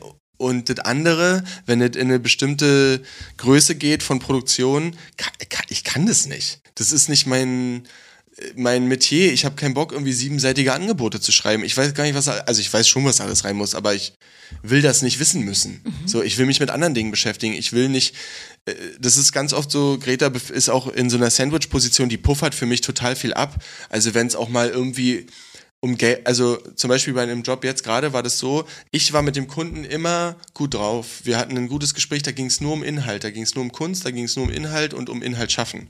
Und Greta hat im Hintergrund echt da die Bandagen ausgepackt, dann haben die richtig da Verhandlungen geführt, wo auch dann der Ton wahrscheinlich ein anderer ist, wie wenn ich mit den Leuten spreche. Und, und das ist total wichtig, weil ich wäre, ich kenne das auch von anderen Kunden, wo dann der, der Stress bis zu mir dringt und dann ich natürlich davon beeinflusst werde und dann vielleicht auch den Job anders machen werde, weil ich denke, oh, was, das ist ja irgendwie doof. Oder keine Ahnung, das nervt mich an der Person. Ah, hätte ich, ach, so hat er das also. Oh, hat er aus Versehen eine E-Mail mit äh, dem Verlauf mitgeschickt, äh, wo irgendwelche Sachen drin stehen, die irgendwie so. Und das, das wird alles abgeschirmt. Ich, äh, bewusst, früher war ich da viel mehr noch mit drin und irgendwann haben wir beschlossen, ey, Greta macht hier, Greta ist hier Bad Cop, ich bin Good Cop und dann. Bisschen wie bei Booking-Firmen auch, ne, für Musiker. Die verhandeln die Gagen und äh, Genau, genau. den nervigen Technik-Rider, der wird rübergeschickt und so weiter und die Band äh, muss nur da sein. Ich wollte auch gerade fragen, wie so ein guter Shopmanager, der den mit dem Preis hart verhandelt, Genau. der das Motiv kennt Genau. und Den genau weiß, vorne hast, ne? Genau. Der wel, welcher Kunde zu welchem. Genau. genau. Auch wie Steffi ähm, Böcker erzählt hat. Genau, Böcker daran habe ich erzählt mich gerade erinnert. Genau, dass da jemand erstmal da vorne steht und der teilt auch zu und der sagt auch, wohin Genau, kann voll. jemand gehen. Ja. Bloß, dass der Kinder seitenlang Angebote schreiben. In dem Fall nicht. Ähm, du hast mal erzählt, dass es ähm, aber eben auch, und sie hat es ja jetzt gerade auch in dem kleinen Text so geschrieben, es aber eben auch Situationen gibt, sie hat so ein bisschen auch, ähm, äh, vermute ich jetzt mal, die Branche auf dem Schirm, auch die Trends auf dem Schirm und wird wahrscheinlich die Fotografen, die sie betreut, also in dem Fall auch dich, ähm, das eine oder andere Mal auch Hinweise geben, Ja. hey, wollen wir mal das Portfolio neu machen, Äh. hey, willst du mal, guck mal. Und du hattest mal Gestern. erzählt, echt? genau, dass es natürlich da auch von seitens der, der Agentin dann auch einen Schubs gibt, irgendwie, Ja, ja, hey, lass doch total. mal da, das und das machen. Total, und das ist auch das, was Greta auszeichnet. Das äh, kann, dafür stehe ich jetzt hier auch mal so ein, dass ich weiß, dass sie auch, die, die hat, also viele Repräsentanzen haben ja auch viele Fotografen und ich glaube, es ist nicht immer, und Fotografinnen es ist, glaube ich, nicht immer einfach, mit allen immer einen persönlichen Kontakt zu haben und den durchgängig zu pflegen und auch, es sind ja auch unendlich viele Bilder, ja. Wenn man, sagen wir mal, 15 Fotografinnen im Portfolio, ne, der kannst du, der verliest ja immer, bist ja bekloppt. Und, ähm, und Greta ist einfach so nah dran, dass die, die weiß genau, was, die weiß genau, was ich mache und die weiß genau, was ich habe und die, und wenn nicht, dann fordert sie es von mir ein, damit sie es weiß. Und so können wir immer, so war es zum Beispiel jetzt, war es dann so, ja, ey, äh, vorgestern, also es wird Zeit hier, ich hab, ich weiß, du hast drei Sachen fotografiert, wir müssen die rausschicken. Die Leute müssen sehen, was du gemacht hast. Und dann muss ich da sitzen und die Sachen zusammensuchen. Sie macht daraus ein PDF und dann ist, äh, schickt sie das raus und dadurch, ich würde es wahrscheinlich irgendwie irgendwann im ganzen Wahnsinn total vergessen und irgendwie keinen Bock und es nervt und es ist langweilig und irgendwie mag ich nicht so gerne Portfolio, Bilder aussuchen ist super nervig und, ähm, und man kann sich nicht entscheiden und dann macht, und sie hat aber einen, Abstand, einen gewissen Abstand dazu und eine, also sie hat Nähe, aber auch einen gewissen Abstand, um auch ganz klar zu sagen, das ist cool, das ist nicht cool. Dann können wir noch streiten und das ist auch wichtig und ich, ich, ich kann auch, ich darf auch gewinnen. Also ich kann auch sagen, es kann ja sein, dass du das gerade trendy und cool findest, aber ich will, dass dieses Bild noch dazu kommt oder ich will, dass das rauskommt oder ich will, dass die drei Bilder reinkommen, auch wenn du die vielleicht nicht so schön findest. Aber ich will das, weil das ist mein, meine Kunst oder mein, mein Auge oder mein, meine Vision oder was weiß ich, mein, meine Sprache. Wie fühlt sich das an, wenn sie die nicht so schön findet? Ist, okay, manchmal. Wie wird das kommuniziert? In welchem Sprachgebrauch? Also Äh, ist das äh, so super haben- wertschätzend? Wir haben, oder? auch, wir, haben, wir haben auch gebraucht, um Sprache zu finden. Also wir haben auch, wir streiten auch, richtig doll auch, auch mit, da wird auch gerne mal eine Träne verdrückt und da wird auch mal zwei Tage lang richtig sauer, äh, ist man auch mal sauer und so, ne? Aber das, wir, das Gute ist, dass wir die Distanz haben und die Nähe haben, dass wir darüber dann auch immer reden können. Und dann nach zwei Tagen kann man auch mal sagen, so, wir müssen uns jetzt hier mal hinsetzen, wir müssen jetzt mal ganz straight eye to eye unsere Gefühle irgendwie raushauen und dann ist eh immer alles wieder gut. Äh, wenn man auf die Gefühlsebene geht, dann dann ist eh nicht mehr viel Ärger da eigentlich. Eigentlich ist ja eh immer alles so oberflächlicher Scheiß und unten drunter ist eigentlich alles gut. Eigentlich will man sich ja nur lieb haben. und ähm, ähm, ist okay. Also sie, früher war das härter und ich hat, mich hat es auch härter getroffen, weil man, glaube ich, wenn man seine Kunst kritisiert kriegt oder seine Arbeit kritisiert kriegt, das weh, das tut einfach weh. So, keine Ahnung, wenn ich jetzt hier sage, das und das, das gefällt mir hier nicht irgendwas von denen, dann, dann kann man, äh, hat man vielleicht schon gelernt, drüber zu stehen, aber wenn einem das vielleicht noch nicht so widerfahren ist, dann tut es erstmal weh. Und, ähm, und dann, wir haben Kämpfe gekämpft über Bilder und am Ende, ganz oft sagt sie was, dann bin ich eingeschnappt so, oder bin dann so, nee, wir machen das nicht so. Ka- Kann man ja auch über alles andere in meinem Leben, kannst du drüber stülpen. Äh, äh, nee, wir machen das jetzt so, weil ich will, dass das da drin ist. Und dann gucke ich es mir noch zwölfmal an und zwei Wochen später oder eine Woche später sage ich, ja, also ich habe es mir jetzt nochmal angeguckt, also wir können es jetzt auch rausschmeißen. Also du, Kenn ich. äh, du hast recht. Oder so. Ne, ich habe auch gelernt, ich habe auch gelernt zu sagen, du hast recht, äh, das ist absolut auf deinem Aber Mist erst mal gewachsen. Abwehr. Aber erstmal Abwehr, erstmal, nein, das machen wir so, weil das ist meins. Mhm. Und das ist auch in der Wohnung so, ne? Das ist überall so. Es äh, kann man, kann man auf allen, alles Mögliche ähm, irgendwie drüber. Weil du es wirklich in dem Moment nicht verstehst oder weil du das an Autonomie brauchst, da erstmal gegenzuhalten? Ich glaube, ich brauche die Autonomie. Tatsächlich. Ist auch irgendwie traurig, aber ich glaube, es ist so. Ich, ich, ich habe äh, in der Schule schon totale Probleme mit Autorität gehabt. Immer, immer gehabt, immer gestritten. Ich war immer, habe immer gestritten und wollte das nicht. Und das natürlich, ist, natürlich geht es nie ganz weg irgendwie. Mhm. Und aber ist ja auch okay. Das ist, glaube ich, auch das Gute an meinem Team. Die wissen das alle, dass ich halt so ein bisschen so bin. Und die müssen nur warten. Alle müssen nur ein bisschen warten und dann geht's auch. Und da wir das alle wissen, ist es vielleicht nicht immer cool, aber es funktioniert. Irgendwie. Irgendwie so. Wie gehst du mit Kritik von Auftraggebern dann um? Oder gelangt die dann zu Greta? Filtert sie das durch? Es gibt nicht so, also die, es gibt nicht so oft Kritik. Ich, glaub, ich glaube, es gibt schon Kritik, aber ich glaube, die kommt nie bis, ich glaube, die kommt oft nicht bis zu mir. Okay. Aber ich glaube auch, die kommt nicht bis zu Greta. Ich glaube, dass ganz oft es reicht, was wir fotografieren, also ganz oft sowieso hoffentlich nicht, weil ich glaube, dass wir schon gute Arbeit machen. Aber wenn es Kritik gibt, dann Okay, es kann auch sein, dass ich einfach nie Kritik kriege, weil es keine Kritik gibt. Das glaube ich aber nicht. Wenn ich also ehrlich zu mir selbst bin und wenn ich mir vorstelle, wie das so ist und wie meine Arbeit ist, glaube ich nicht, dass immer in einem Büro gesessen wird und gesagt haben, alles geil, was er gemacht hat. Jedes einzelne Foto, alles geil. Das glaube ich nicht. Aber die, es kommt nicht bis zu mir irgendwie und es kommt auch nicht bis zu Greta. Ich glaube, dann ist da vielleicht sagt dann einer am Meetingtisch, ja, das passt mir jetzt hier nicht so. Und dann sagt die andere, ja, aber doch. Und dann, und dann ist, entscheiden sie sich für ein Bild und das andere ist halt dann weg. Aber das kommt jetzt nicht nochmal jemand zu mir und sagt, also Max, das da mit dem, also wie du das da gemacht hast, das ist irgendwie, also beim nächsten Mal vielleicht nochmal ein bisschen besser. Also es passiert nicht.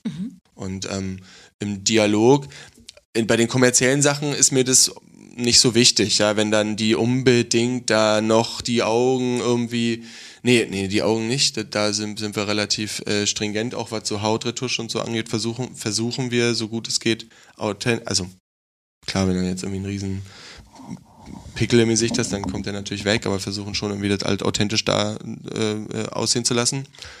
Ähm, aber wenn es dann irgendwie darum geht, ja, die Knopfleiste ist uns noch nicht äh, knopfleistig genug, dann, pff, meine Güte, dann ist es halt so. Dann können wir das auch so machen, ja, kein Problem. Dafür bin ich auch Dienstleister. Wenn es um meine eigenen Bilder geht, vielleicht nochmal eine andere Geschichte. Hat sie da an deinen eigenen, weil du machst ja das äh, Neues oder Neues, Neu, dein ja, Magazin. Call it as Dein- you wish. Ja, ich sag Neues, Mhm. weil ich es als Geräusch empfinde. Ähm, das ist Kennst dein das? eigenes Hm, ich habe Magazin. eine Story gesehen. Ja. Ähm, hat sie da auch, was, wie Input. sagt man, Input dran? Greta ist eine knallharte? Geschäftsfrau. Und Hätte weiß, natürlich wei gern weiß auch, weiß auch, nee, nee, nee, eben nicht. Ich glaube, die will damit auch nicht so viel zu tun haben. Ähm, bewusst. Ich, also unsere private, unser privater Geschmack geht schon auseinander. Wir haben, ich glaube, dass Greta nicht alles gut findet, was ich mache. Im Sinne von, dass es alles ihr Geschmack ist. Ich glaube, ihr künstlerisches Verständnis, ihr privates Ästhetikverständnis ist ein anderes wie meins. Sie ist eher so, sie ist sehr bauhausig, die kennt alle Stühle, die du auch kennst, die sammelt Stühle und Tische und die ganzen, kennt die alle, die gleichen da. Ähm, und die, ähm, und ich bin ja mehr so chaotisch und ein bisschen ne, durcheinander und so. Und da sind wir schon sehr unterschiedlich. Das heißt, sie lässt mir das auch. Wenn ich also sage, ey, hier, das ist hier mein arzi-Ding hier, wie jetzt mit dem einen Projekt, dann ähm, mit dem Roadtrip-Projekt, dann hat die da, dann interessiert die das auch nicht. Also die hält sich da raus, die äh, hat auch, redet da dann nicht mit, weil es ist, sie fühlt sich, glaube ich, da nicht, das braucht sie nicht. Also, sie führt jetzt nicht mit dir dauernd künstlerische Debatten. Gar nie. Ach so, okay. Gar nicht. Also wir haben, wir führen fotografische, wir fü- führen fotografische Debatten, Ja. aber immer auf einer geschäftlichen Ebene. Dieses ganze Kunstthema mache ich mit meinen Fotografenfreunden. Ah, okay. Gar nicht mit Greta. Ga- Oder sehr selten. Es ist auch, wäre zu viel, glaube ich. Das, Chefding ist auch, reicht auch völlig aus. Das andere ist auch ein bisschen, ist noch, noch viel größer und anstrengender, deswegen. Oder intensiver von den Worten her, als da ein bisschen über die Arbeit zu reden. Nee, das klingt auch falsch, aber ihr wisst, was ich meine. Welche Herausforderungen hat es, ähm, äh, diese Art Arbeit zusammen geschäftlich? Also mit Zwischen einer Agentin zu arbeiten? Mhm. ähm, Herausforderung negativer Natur. Wenn du Herausforderungen negativ siehst? Äh, Also du, wenn Herausforderungen für dich negativ sind, das ist ja für mich immer eine Chance. ja, ja, genau. Ja, ist gut.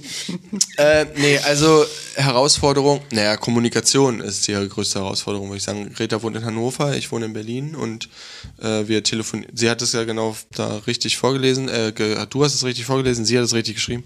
Wir telefonieren jeden Tag, keine Ahnung wie oft. Also ich habe mit ihr telefoniert, bevor ich hierher gefahren bin und sechsmal davor auch schon. Mhm. Und zwischendrin haben wir noch 12 WhatsApp geschrieben.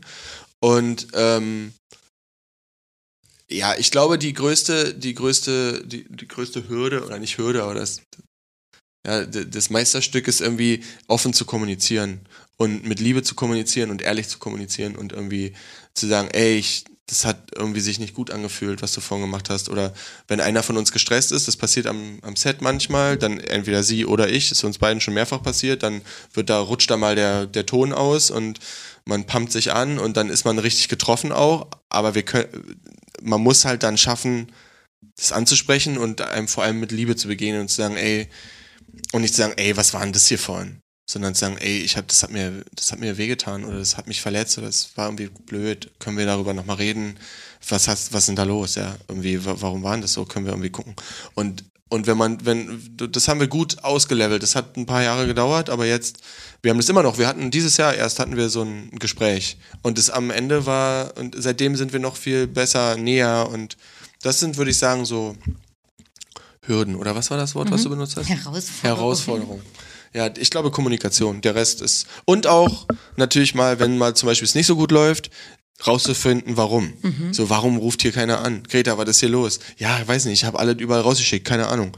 So, das, aber da sind, werden wir immer entspannter, weil auch immer mehr Arbeit kommt und wir uns ja auch weiterentwickeln und auch abstumpfen. Ja. Im Positiven. Wo hast du gelernt, liebevoll zu kommunizieren? Das ja. Ähm, ich, also irgendwann muss man das ja, also das ist ja, ja nicht von ich, Anfang an wahrscheinlich Ich versuche so. das auch so ein bisschen zu meinem Mantra zu machen, tatsächlich. Ich weiß gar nicht, ob das immer funktioniert, aber ich versuche ich versuch viel. Äh, äh ich habe gemerkt, dass wenn man das macht, dass das total gut funktioniert. In, in der Liebe und in der, in der Arbeit und mit Freunden und ich habe verschiedene Geschäfte noch und auch so mit dem Studio und so, wenn man immer mit Offenheit und Liebe und Freundlichkeit oder mit der Wärme und Weichheit kommt, dann hilft es jedem Gespräch, weil du entwaffnest einfach jeden. Wenn man ehrlich ist und nett ist, dann was soll der andere denn dann noch blöd? Also dann ist er halt blöd. Aber das passiert in der Regel, also sehr selten. Ist mhm. jedenfalls mir nicht so oft passiert. Und wo ich das gelernt habe, weiß ich nicht. Ich ich hatte ja schon so in der einen oder anderen Liebesbeziehung, habe ich auch schon viele Gespräche geführt und irgendwann kommt man da so dazu, ne? Und dann macht man vielleicht hier mal nochmal, geht man nochmal einmal die Woche irgendwo hin und unterhält sich mit irgendjemandem und dann geht man nochmal woanders hin und unterhält sich nochmal mit jemand anderem, dann lernt man sowas so ein bisschen, ne? Und irgendwie kommt man, habe ich das, ich habe, das ist auch noch nicht so lange, ist vielleicht zwei Jahre oder ein Jahr oder mhm. so, dass ich gelernt habe, dass wenn ich ehrlich und ganz liebevoll mich mit dem Problem widme und es offen ausspreche, dass es alles einfacher macht. Und am Ende sich eigentlich immer, nicht immer, aber oft gut anfühlt natürlich. Mhm. Und das ist eigentlich vielleicht auch ein bisschen, keine Ahnung, ob man das esoterisch oder hippie-esk nennt oder so, aber das funktioniert super. Und mir mhm. macht das großen Spaß vor allem. Das ist eigentlich das Allerschönste. Leuten zu sagen, dass man sich freut, dass man sie sieht zum Beispiel. Dass man sich gesehen hat. Danach nochmal zu sagen, es war voll schön, dass wir uns gesehen haben. Das hätte ich, glaube ich, früher öfter mal nicht gemacht. Auch wenn du es so empfunden hast. Na klar, so. ja, klar. Mhm. Aber so, das nochmal so zu sagen, das hilft. Das ist, glaube ich, gut. Ich glaube, es kommt auch nicht so an, wenn du das so spielst. Ne? Also man muss es wirklich fühlen, damit es bei dem anderen ankommt. Äh, sonst ist es halt einfach irgendwie eine ne Taktik ne, oder so. Eine leere, eine leere Phrase. Ja, eine Phrase. Die ja. wird ja auch sicherlich oft verwendet. Jetzt die psychologischen Erkenntnisse sind ja auch in der Businesswelt und dann, aber es hat die nicht die Wirkung. Ja, mhm. also das, was ich gerade meinte, meine ich auch vor allem im Privaten. Ne? Also es geht gar nicht nur ums Geschäft. Also ich mache das jetzt, wende das nicht explizit aufs Geschäft an, sondern so will ich sein. Ja. Also oder ja. ich will versuchen, so zu, genau. will versuchen so zu sein. Ja. ja. Ähm, hattest du gerade was? Nö. Okay. Ich versuche jetzt diese sehr komplizierte Frage ähm, sehr ähm, ähm, menschlich ähm, einzubetten. Oh Gott, warte. Jetzt wird es schon krude. Jetzt sind wir auf der menschlichen Ebene. Jetzt sind wir nämlich auf der Mensch- und Leben-Ebene. Wir haben noch Kunst und so vor uns. Ich weiß wirklich nicht, ob wir das heute ich, alles ich dachte schon, jetzt kommt das Augen zu und durch Erlebnis. Was? Achso, hast du dich jetzt orientiert immer? Ja. Guck mal, es sind noch nicht so von der Uhrzeit, ist es noch nicht so spät. Ich habe ja null Orientierung so im Podcast. Ich weiß nicht, ob das drei Stunden sind, eine Ich halbe auch, Stunde. ich weiß es nicht. überhaupt nicht. Ist ja egal. Sage ich euch einfach nicht. Außer wenn du völlig fertig bist, dann sagst Nein, du einfach, nein, Leute, ich können wir Schluss bin, machen. nee, mir ist, ich bin hier. Ich habe nichts zu tun. Aktuell gibt es ja einigen Diskurs oder Debatten über das Thema ähm, sexuelle Übergriffe in Tattoo-Studios. Ähm, verbal sexuelle Übergriffe von TätowiererInnen zu Kunden, KundInnen. Ähm, überhaupt ist es gerade eine große Diskussion. Ich erinnere mich daran, dass das für fünf, vor 15 Jahren eine große Diskussion bei Fotografen Ja, es war auch Models letztes Jahr. Und auch letztes Jahr Vorletztes Shooting. Jahr und das Jahr davor Wahrscheinlich auch. jedes Jahr. Ähm, ebenfalls, also gleiche, gleiche Debatte. Ja. Ja. Wie auch bei Musik und so weiter. Jetzt den Switch, ähm, damit das hier ein bisschen ähm, direkter und emotionalisierter wird. Ähm, wir beide haben ja auch ein kleines Shooting gehabt und mir ist aufgefallen, dass du auf jeden Fall ähm, sehr vorsichtig, höflich, respektvoll, äh, wie sage ich jetzt, asexuell. Ähm, Obwohl es ein Akt, du musst doch nochmal ein Akt, Ja. Fotoshooting. also Polly war- sehr Polly war nackig, ja. genau. Und du sehr, ja, ich weiß gar nicht, wie es anders nennt, asexuell kommunizierst. Ja. Ähm, weder irgendwie schlüpfrige Wörter noch irgendwie Sachen, aber denen man sich komisch fühlt, sagst, gut, wir kennen uns auch. Ich könnte mir vorstellen, dass du das grundsätzlich lebst. Und darauf will ich hinaus, ob das für dich eine Herausforderung ist, ob du das immer auf dem Schirm hast. Hast du bei jedem Shooting diese Themen im Kopf? Ähm, berücksichtigst du das alles? Ist das ein Thema überhaupt für dich?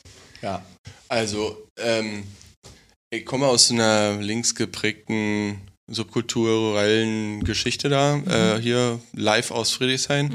Und habe äh, schon früh und lange mich mit äh, so Themen, also die wurde immer wieder damit konfrontiert, habe mich damit beschäftigt und es war Teil meines Konsens in meiner Gruppe, in meiner Punker, Punker-Freunde, Band, Leute, Gruppe. Also ne, wir wissen auch, dass in dieser Branche genug Scheiße passiert. Ich will überhaupt gar nicht äh, sagen, dass jetzt nur wenn man äh, irgendwie links links aufgewachsen ist oder subkulturell aufgewachsen nicht ist, dass man dann ja äh, ganz im Gegenteil sogar. Ne? Also da gibt's ja auch genug Themen. Ähm, aber grundsätzlich wurde ich mit mit so Themen wie äh, Tier, Tierrecht oder halt auch äh, Sexismus und Feminismus, Gendern, all diese Themen kenne ich alle schon relativ lange und habe die, glaube ich, schon auch verinnerlicht. Ich bin beim besten Willen nicht frei von Scheiße natürlich, will, also wäre auch äh, dumm- das zu glauben irgendwie oder nicht sonderlich schlau. Und die, ähm, ich versuche, ich bin dem schon bewusst, also ich weiß schon, wie ich mit dir kommuniziere. Ich, ich weiß auch, dass ich andere Sachen sagen könnte. D- Natürlich, also ich könnte auch flapsig lustig drauf sein und irgendwie sagen, ja komm, jetzt kannst du mal, oder so, ne, kann man ja, könnte ich ja machen, aber ich, also ich denke so nicht und ich will auch gar nicht das sexualisieren. Es gibt keinen Grund, das zu sexualisieren, sondern ich will, ich bin super in so einem Loch, in so einem Tunnel irgendwie und bin unterwegs und will irgendwie sehen, will darauf achten, dass es schön aussieht und dass es vielleicht irgendwie auch sexualisiert dargestellt wird, aber in schön und in respektvoll, vor allem respektvoll. Ähm, und dem, und das muss in dem ganzen Shoot da irgendwie mitlaufen. Man muss dazu sagen, ich fotografiere nie nackte Leute. Und mach das, was wir da gemacht haben, mache ich nicht sonst. Und ich mach, hab das gemacht, weil wir Freundinnen, äh, Freunde sind und weil wir Freundinnen sind. und, ähm, Weil wir und, Freunde und ich das total cool fand und auch spannend fand und ne, es gibt ja diesen, ich kann mich noch genau daran erinnern, wie bei Instagram das anfing, dass Leute irgendwie weitwinklig offenblendig mit unscharfem Hintergrund und schönem Licht, was von hinten irgendwie und dann so grainy Filter drauf und dann hat man plötzlich irgendwie halbnackte äh, Mädels in irgendwelchen Küchen, Schlafzimmern, Badezimmern oder so und die alle so total artsy dargestellt werden. Fand ich auch cool, finde ich auch cool. Ja. Also, da gibt's schöne Fotos, auch wenn ich es heute nicht mehr sehen kann und mich absolut nicht mehr interessiert. Aber ich hab, fand es auch mal cool, wollte das auch mal ausprobieren. Und hab's ein paar Mal gemacht, fand's dann kacke, hab, fühl's nicht, es bringt mich auch nicht weiter, es gibt mir überhaupt nichts, außer ich weiß, dass es im Internet zieht und das ist das Letzte, warum ich irgendwas machen will. Und die, ähm, und habe ich nicht gefühlt. Ich bin auch, ich bin einfach auch kein, keine Ahnung, bin auch keiner, der irgendwie sonderlich Bock hat auf so sexualisierte Arbeit. Ist irgendwie nicht mein. Ich finde es, äh, ich würde manchmal gerne, äh, würd, manchmal denke ich mir, mich würde schon auch so der nackte Körper interessieren, wie man den darstellen kann. Da gibt's tolle Fotografinnen und Fotografen, die ganz tolle Arbeiten machen äh, dazu. Auch mit viel Respekt, aber ich fühl's nicht. Das ist nicht in meinem, nicht so in meinem das ist nicht so in mir drin irgendwie. Ich möchte lieber gute, also nicht unbedingt gute Laune, aber ich will irgendwie, ich brauch's nicht. Ich Aber ich brauch's meine nicht. jetzt auch, also sozusagen mal unabhängig von dem Genre Akt oder, oder Halbakt-Fotografie, ähm, fotografierst du ja oft Models und eben auch Ja. weibliche. Und so, es ja, kommt ja. ja. immer zu dir, oder besser gesagt, du hast genauso wie bei diesem aktuellen Diskurs das Machtverhältnis, Fotograf, Model. Ja, total. Vielleicht auch junges Model, vielleicht gerade erst am Start, Total. versucht jetzt auch richtig zu sein auf einem Shooting, will auch nicht anecken, keine Ahnung. So Wie diese wenn man zum Tätowierer geht, das erste. Ebenso wie wenn man zum Tätowierer nee, geht. Ja, wirklich, ist, ja ist wirklich so, ist so, genau. ja. Und ähm, genau, und hast du da so ein, ich weiß nicht, ein Wertekanon, Ja. eine Art, wie du an sich immer Ja. umgehst in so einer Ja. Situation? Ja. Ich, ich, ich bin mir um meiner Position zu 100% bewusst. Ich sag das auch. Ich sag auch, ich weiß, ich könnte mit relativ vor, ich bin mir relativ sicher, dass ich, dass ich Leute dazu bringen könnte, dass sie sich ausziehen. Und das klingt total eklig, wenn ich das so sage. Aber ich habe, ich, war- also man merkt es. Man merkt es, wenn die Person, ich könnte das, so, ich meine soziale Intelligenz würde das zulassen, das Ja. zu steuern. Ja. Und ich entscheide mich natür natürlich bewusst dagegen. So, klar habe ich, klar habe ich schon äh, Leute fotografiert, die nicht nur angezogen waren, aber das war immer in einem Mutual Einverständnis. Ja. Und dann immer mit höchstem Respekt, Vorsicht, Fingerspitzen, fragen, ob man das Haar da wegmachen kann. Ist das okay, wenn ich das mache? Weil dann irgendwie eine Strähne irgendwo hinfällt und keiner da ist, um es wegzumachen. Kann ich oben an deinem Kopf irgendwie mal da immer höflich, immer freundlich, immer mit Abstand, immer mit, weil ich, wenn ich nach Hause gehe und vor mir läuft eine Frau im Dunkeln, dann gehe ich auf die andere Straßenseite, weil ich Angst habe, der Frau ein ungutes Gefühl zu geben. Und das, das, das mache ich aus Respekt vor der Frau. Und so mache ich es auch beim Fotografieren. Ob die angezogen ist oder jetzt halt nicht ganz Genau. angezogen ist, ist scheißegal. Ist völlig egal. Also ja, ich habe ein absolutes Wertesystem und wende das immer an. Versuche ich jedenfalls. Also kann sein, dass es, also nee, ich wende das immer an. Jetzt nehme ich den Switch zur Kunst. Dann los. Auf Ich geht's. komme mir gerade vor wie so ein Agent, der dann noch das Okay gibt. Ja, ich fand auch, ich fand schön, wie du dich nach vorne gelehnt hast. Dann los. Ich wusste gar nicht, dass ich Okays geben muss, aber ich, ich gebe es jetzt ganz souverän. Ich wollte dich nicht abhängen oder ich wollte dich jetzt nicht über den Kopf hinweg entscheiden. Und Kannst wollte auch eigentlich nur gucken, ob du noch eine Frage Kannst hast. du doch gar nicht. Weiß ich.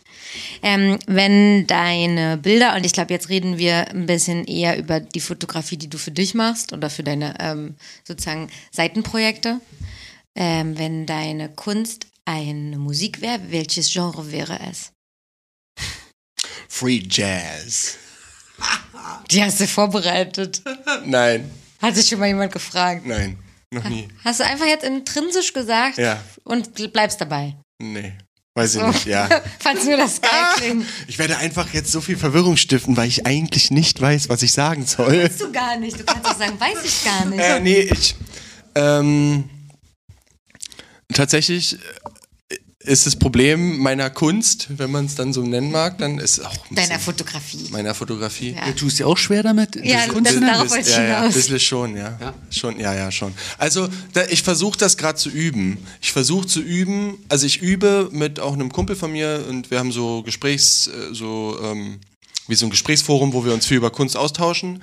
Und ich, ich versuche bewusst meine Arbeit als Kunst zu sehen, weil ich weil ich mich darin entwickeln will und will meine freie, meinen freien Stil und den Look, den ich habe und die Art, wie ich sehe, völlig, völlig losgelöst von Autos oder irgendwelchen Models oder irgendwelchen Menschen oder egal was, völlig losgelöst von dem. Also äh, das, was ich interpretiere, ich sehe was und darin kann ich was interpretieren und da, danach entscheide ich, ob ich es fotografieren will oder nicht. Und das ist für mich Kunst. Und die, aber da ist eine Scheu, das zu machen. Wo kommt Nee, diese Scheu? nee, die Scheu ist nicht, das zu machen. Ich mache das die ganze äh, nee, Zeit. äh, das so zu Das- benennen. meine genau. Stimmt. genau. Das Und, die, und das ist, ja, die Frage kannst du wahrscheinlich genauso beantworten wie ich. Die, ich, bin erstmal natürlich, ich bin ein trainierter Dienstleister. Ich habe mich selbst darauf trainiert, Dienstleister, ein Kreativdienstleister Mhm. zu sein. Also ich mache kreative Arbeit, aber es ist oft im, mit, im, im Verbund mit einer Dienstleistung. Und die, ähm, und dann macht man plötzlich was, was mit Dienstleistung nichts mehr zu tun hat. Dann, was ist es denn dann?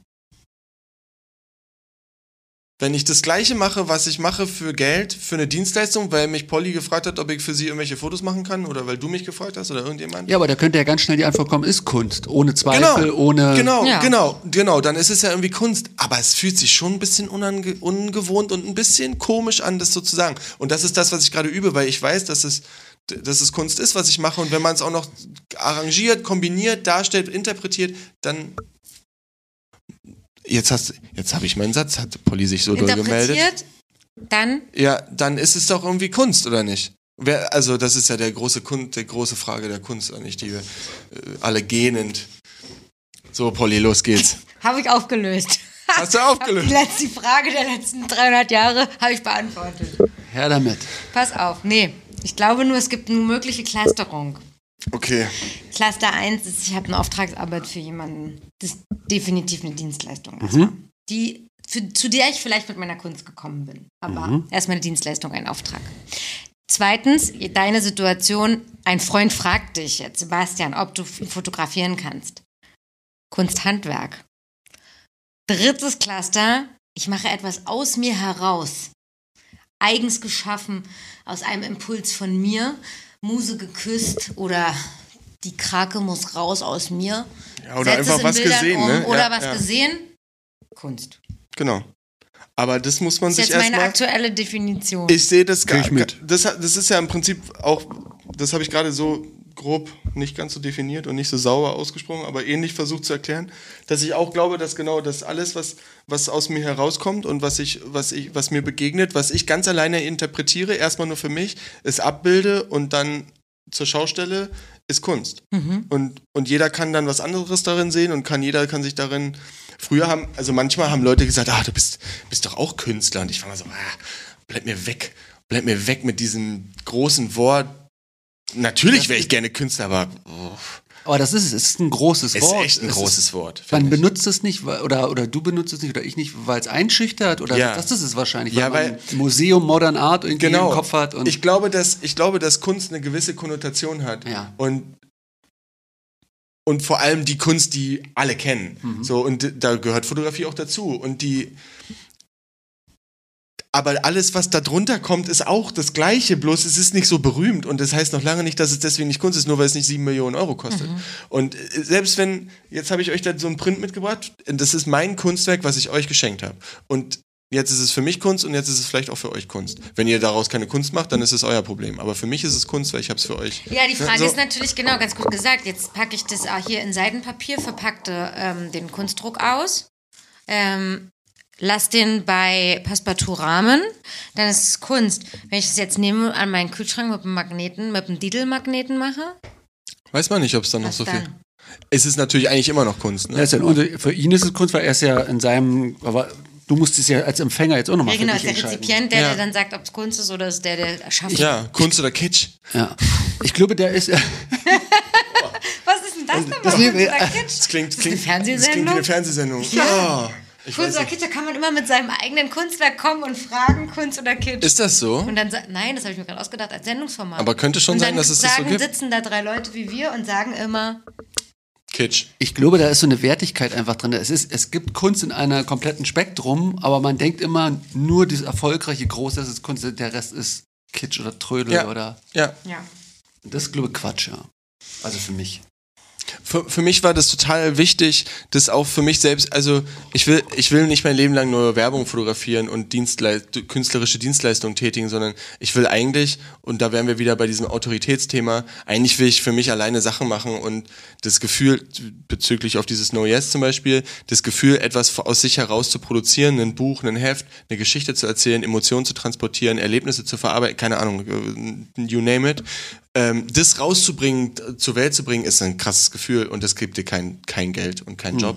Und ähm, ich hab, will versuchen, das noch mehr zu, äh, zu verstehen, um mich selber zu verstehen, zu verstehen, wie ich sehe, was ich machen will und wo mich das hinführen kann. Vielleicht kann ich irgendwann, muss ich irgendwann, äh, kann ich auch was machen. Ich habe jetzt zwei Jobs gemacht, ich habe zwei Jobs gemacht oder ein, einer kommt noch, die, wo Leute gesagt haben, hier hast du Geld, geh los, mach was, mach was immer du willst nimm dein Auge und verwandel das in irgendwas. Du hast ein Thema, äh, beide, ob, beide, Projek beide Projekte haben ein Thema. und beide Jobs haben Vom Kunden vorgegeben. Obwohl- vom ein Kunden vor, Auftraggeber. genau vom Auftraggeber vorgegeben, aber die sagen, mach einfach was immer du willst und bring das zurück, was du siehst und fühlst und erzählen willst.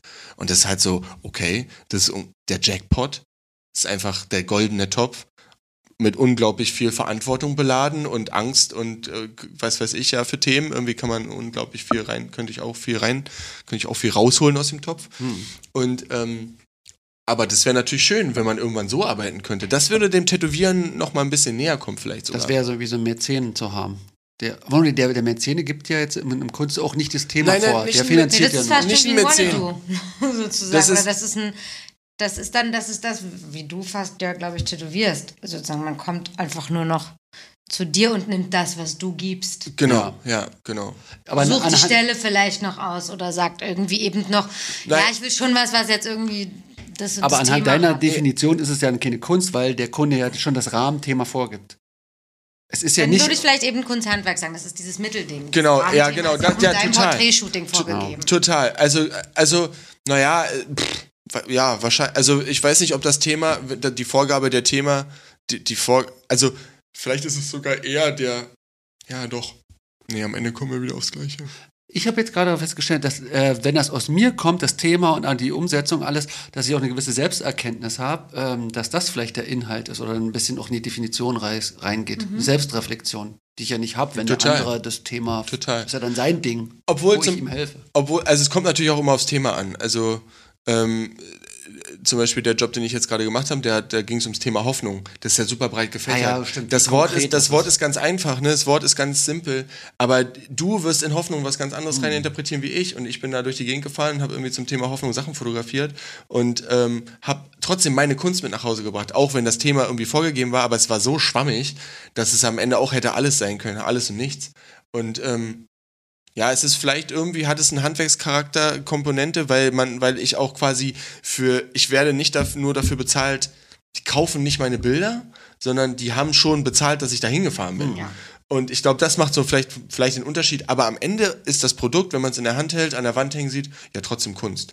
Was ich ganz schön finde, ich weiß nicht, ob es wirklich nur ein DDR-Begriff ist, aber ähm, es ist ein bisschen analog Gebrauchsgrafik, es ist Gebrauchsfotografie. Es hat eben diese Zwischendings. Handwerk ist, Kunsthandwerk ist so irgendwie negativ konnotiert, weil Ja, ich man denkt an nach bemalte Keramik, nach- Kachel, Ja, ja. genau, bera- gemalte, äh, bemalte Keramik auf dem Flohmarkt verkauft, aber Gebrauchsfotografie oder Gebrauchsgrafik hat eben diese Komponente, es, es hat den eigenen Duktus, deswegen wurde man ausgewählt, aber es ist eine Auftragsarbeit, War das für die man Werbung? was tun soll. Das ist schon Werbung.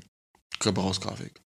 Wäre schon eher Werbung, oder nicht? Findest du? ist ja eine Grafik oder eine, Ge eine Gebrauchsfotografie, Gebraucht ist, die wird gebraucht für einen Purpose und der Purpose ist wahrscheinlich verkaufen und das wäre dann Werbung und die nehmen mich, weil ich mache das so schön mit dem Orange und dem Rot und dem Gelb. Wann ist ein Bild für dich ein gutes Bild? Jetzt nicht nur von dir, sondern auch, wenn du dir Fotografie anguckst. Ja, ja, die Antwort, die mir dazu einfällt, fühlt sich furchtbar generisch an, aber natürlich, wenn sie Gefühle transportiert oder Gefühle weckt. Ähm,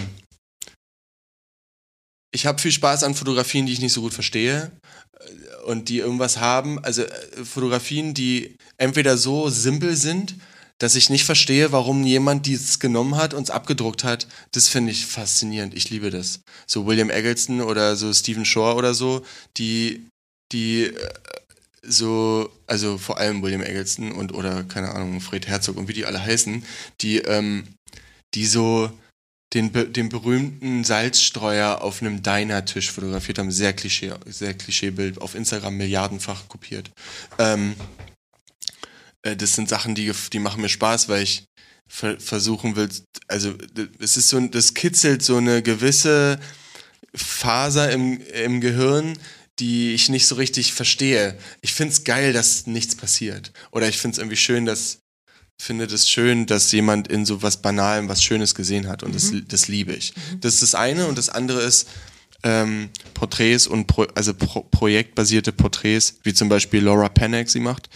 Ähm, äh, gerade fan ich gerade hart ab ähm, aus London, die dann irgendwie äh, so irgendwelche Leute in Rumänien besucht und mit denen abhängt auf irgendwelchen Farms und einfach so krasse Porträts schießt, die mich, die oder ähm, oh, jetzt hab ich ihren Namen vergessen, schade. Noch so eine russische, Foto, eine deutsche Fotografin, die in Russland lebt und ähm, Oder Stefanie Mooshammer. Es gibt ein paar ganz tolle Leute, die, die so, ähm, ja, Mooshammer macht was anderes, aber egal. Die äh, so Porträts machen, die, die ich einfach nicht verstehe, wie die das gemacht haben. Wie die da hingekommen sind und wie, wie, dass die echt was auf sich genommen haben und dann damit und dann auch noch was transportieren, was auch noch irgendwie Gefühle weckt. Und das finde ich ist einfach, das bläst mich um. Also nicht technisch? Ja, genau, das war Nein, gar nicht. Tech früher, Nicht technisch gemeint? Früher schon. Und es war auch total wichtig, um fotografieren zu lernen, braucht man, finde ich, sollte man wenigstens ein bisschen technisches Interesse haben. Es geht auch so, aber ich finde schon, dass es irgendwie behilflich, äh, äh, also hilfreich ist. Ähm, heute habe ich mit technischer Fotografie nichts mehr zu tun. Digitale Fotografie. I don't fucking care. Ich guck's mir an, weil ich wissen will, was abgeht natürlich. Ich habe natürlich schon irgendwie ein geschäftliches Interesse daran, aber ich sammle Fotobücher und das ist alles, was, was ich fotografisch eigentlich brauche, ist, will ich mir von Leuten angucken, die kein, keine technische, wo die technische Komponente eher hinter, im Hintergrund stattfindet. Da gehe ich voll mit. ne? Also am Anfang bin ich auch da voll, oh, wie, welche Farben und wie macht das? Und jetzt ist einfach nur, welches Gefühl wird ausgelöst und wie. Und das muss nicht glatt sein. Ja. Oder, oder es sollte vielleicht. Mit diesem Satzsehen vorhin hast du auch gesagt, ich so, so Satzsehen. Ich finde, ich finde auch, das habe ich äh, das letzte Mal auch gesagt, ich finde, ich finde, um sich, also meiner Meinung nach, kann man mich auch korrigieren, das kann Leute auch anders sehen, aber ich finde, eine Professionalisierung läuft immer, immer so ab, dass sie steil nach oben geht. Du lernst ganz viel, du lernst immer mehr, du lernst ganz schlimme Sachen. Du probierst schlimme Sachen aus, damit du weißt, dass du sie danach nicht mehr machen willst. Ich habe am Anfang sechs Lampen benutzt, jetzt benutze ich am liebsten gar keine mehr. Blitze benutze ich auch nicht mehr. Ich habe zwei Blitzanlagen, die ich einfach nicht mehr brauche, weil ich so nicht mehr arbeite. Und äh, jetzt sind es irgendwelche anderen Lampen oder gar keine Lampen. Für private Sachen, ne? Für privat, ja. Ja. ja, ja. Also für so für eine Ries für so eine Werbe-Supermarktproduktion gibt es dann vielleicht schon auch nochmal eine andere Ja. Lampe. Aber auch da, auch da sehr wenig. Viel, viel reduzierter als früher. Früher musste alles furchtbar kompliziert sein, weil man sich selber beweisen wollte. Auch so High-End-mäßig Genau, man, aufzufahren, ne? genau, man will ja auch beweisen, dass man das alles beherrscht und man kann die krassesten Shadings machen äh, oder was weiß ich da hier, die, äh, diese, ähm, als es so, zum Beispiel jetzt wie auf deinem Arm, dass es so leuchtet und so greifbar und haptisch ist. Ja. Das ist ja auch was, das kommt ja aus so einem auch auszutesten, dass man das kann und seine eigenen sich selber zu beweisen. Seine, auch. genau, ja. Und, ähm, und ich glaube, dass man, jeder das irgendwann piekt und dann sagt, ich kann die Scheiße nicht mehr sehen. Ja. Es langweilt mich zu Tode, es ist totgebaut oder totgearbeitet.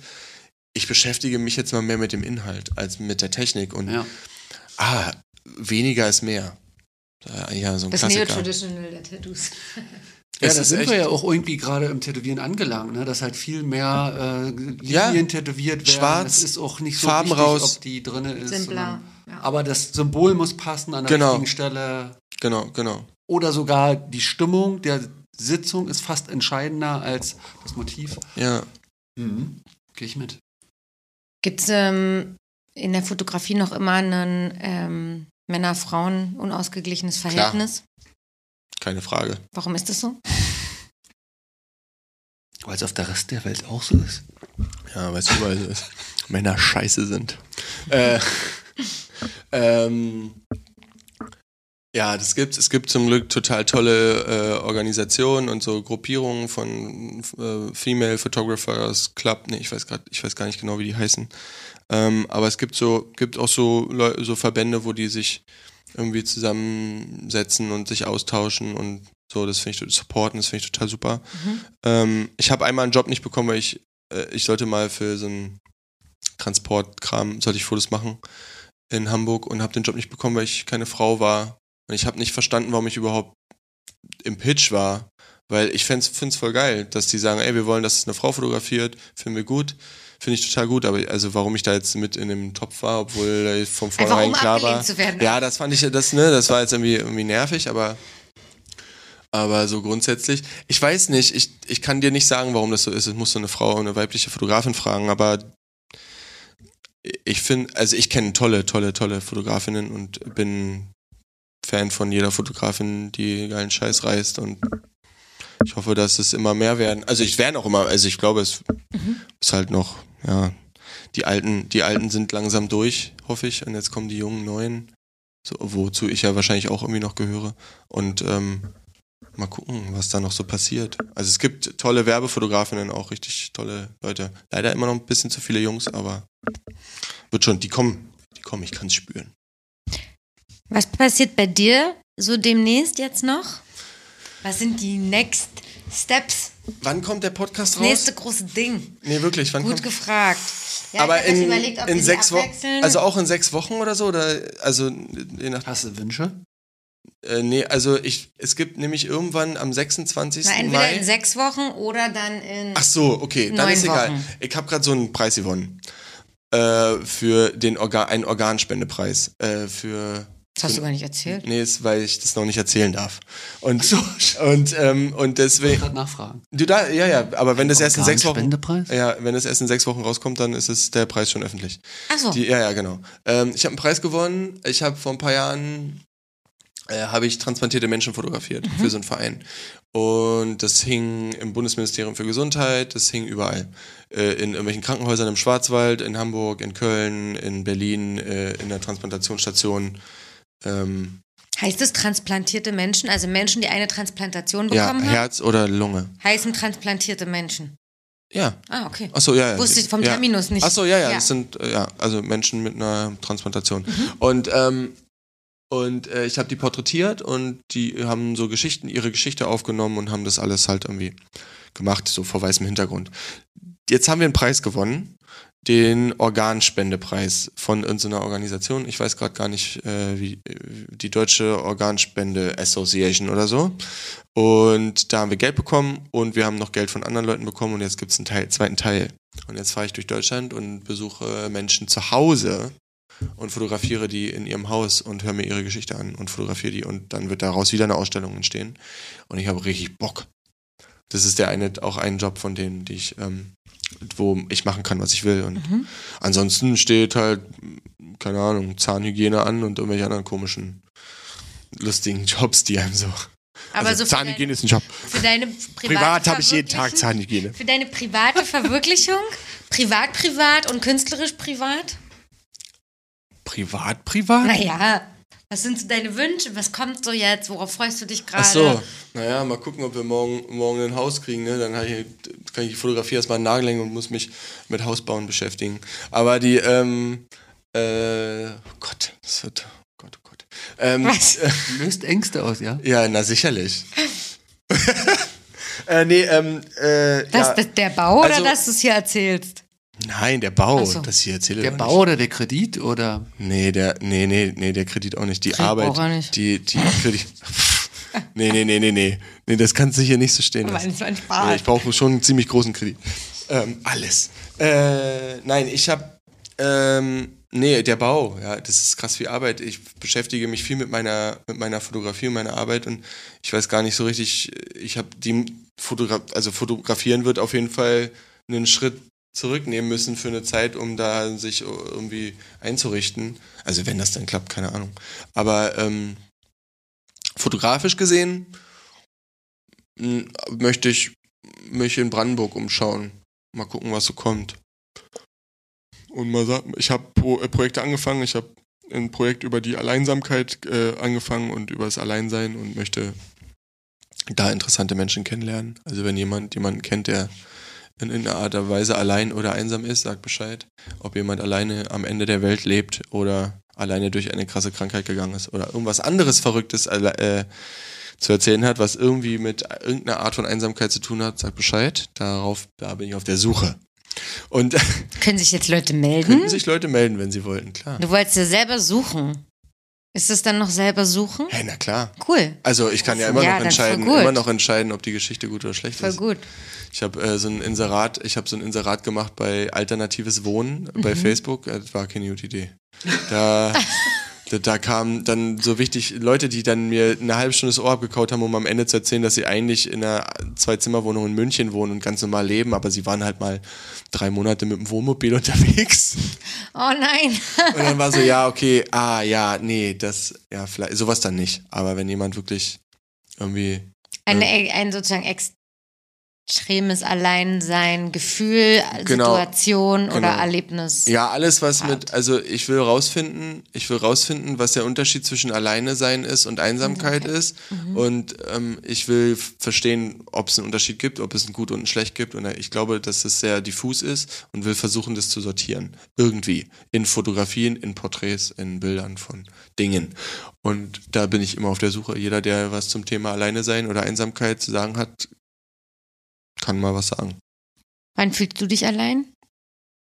Nie. Eigentlich bin ich sehr selten allein. Aber fühlst du dich allein manchmal?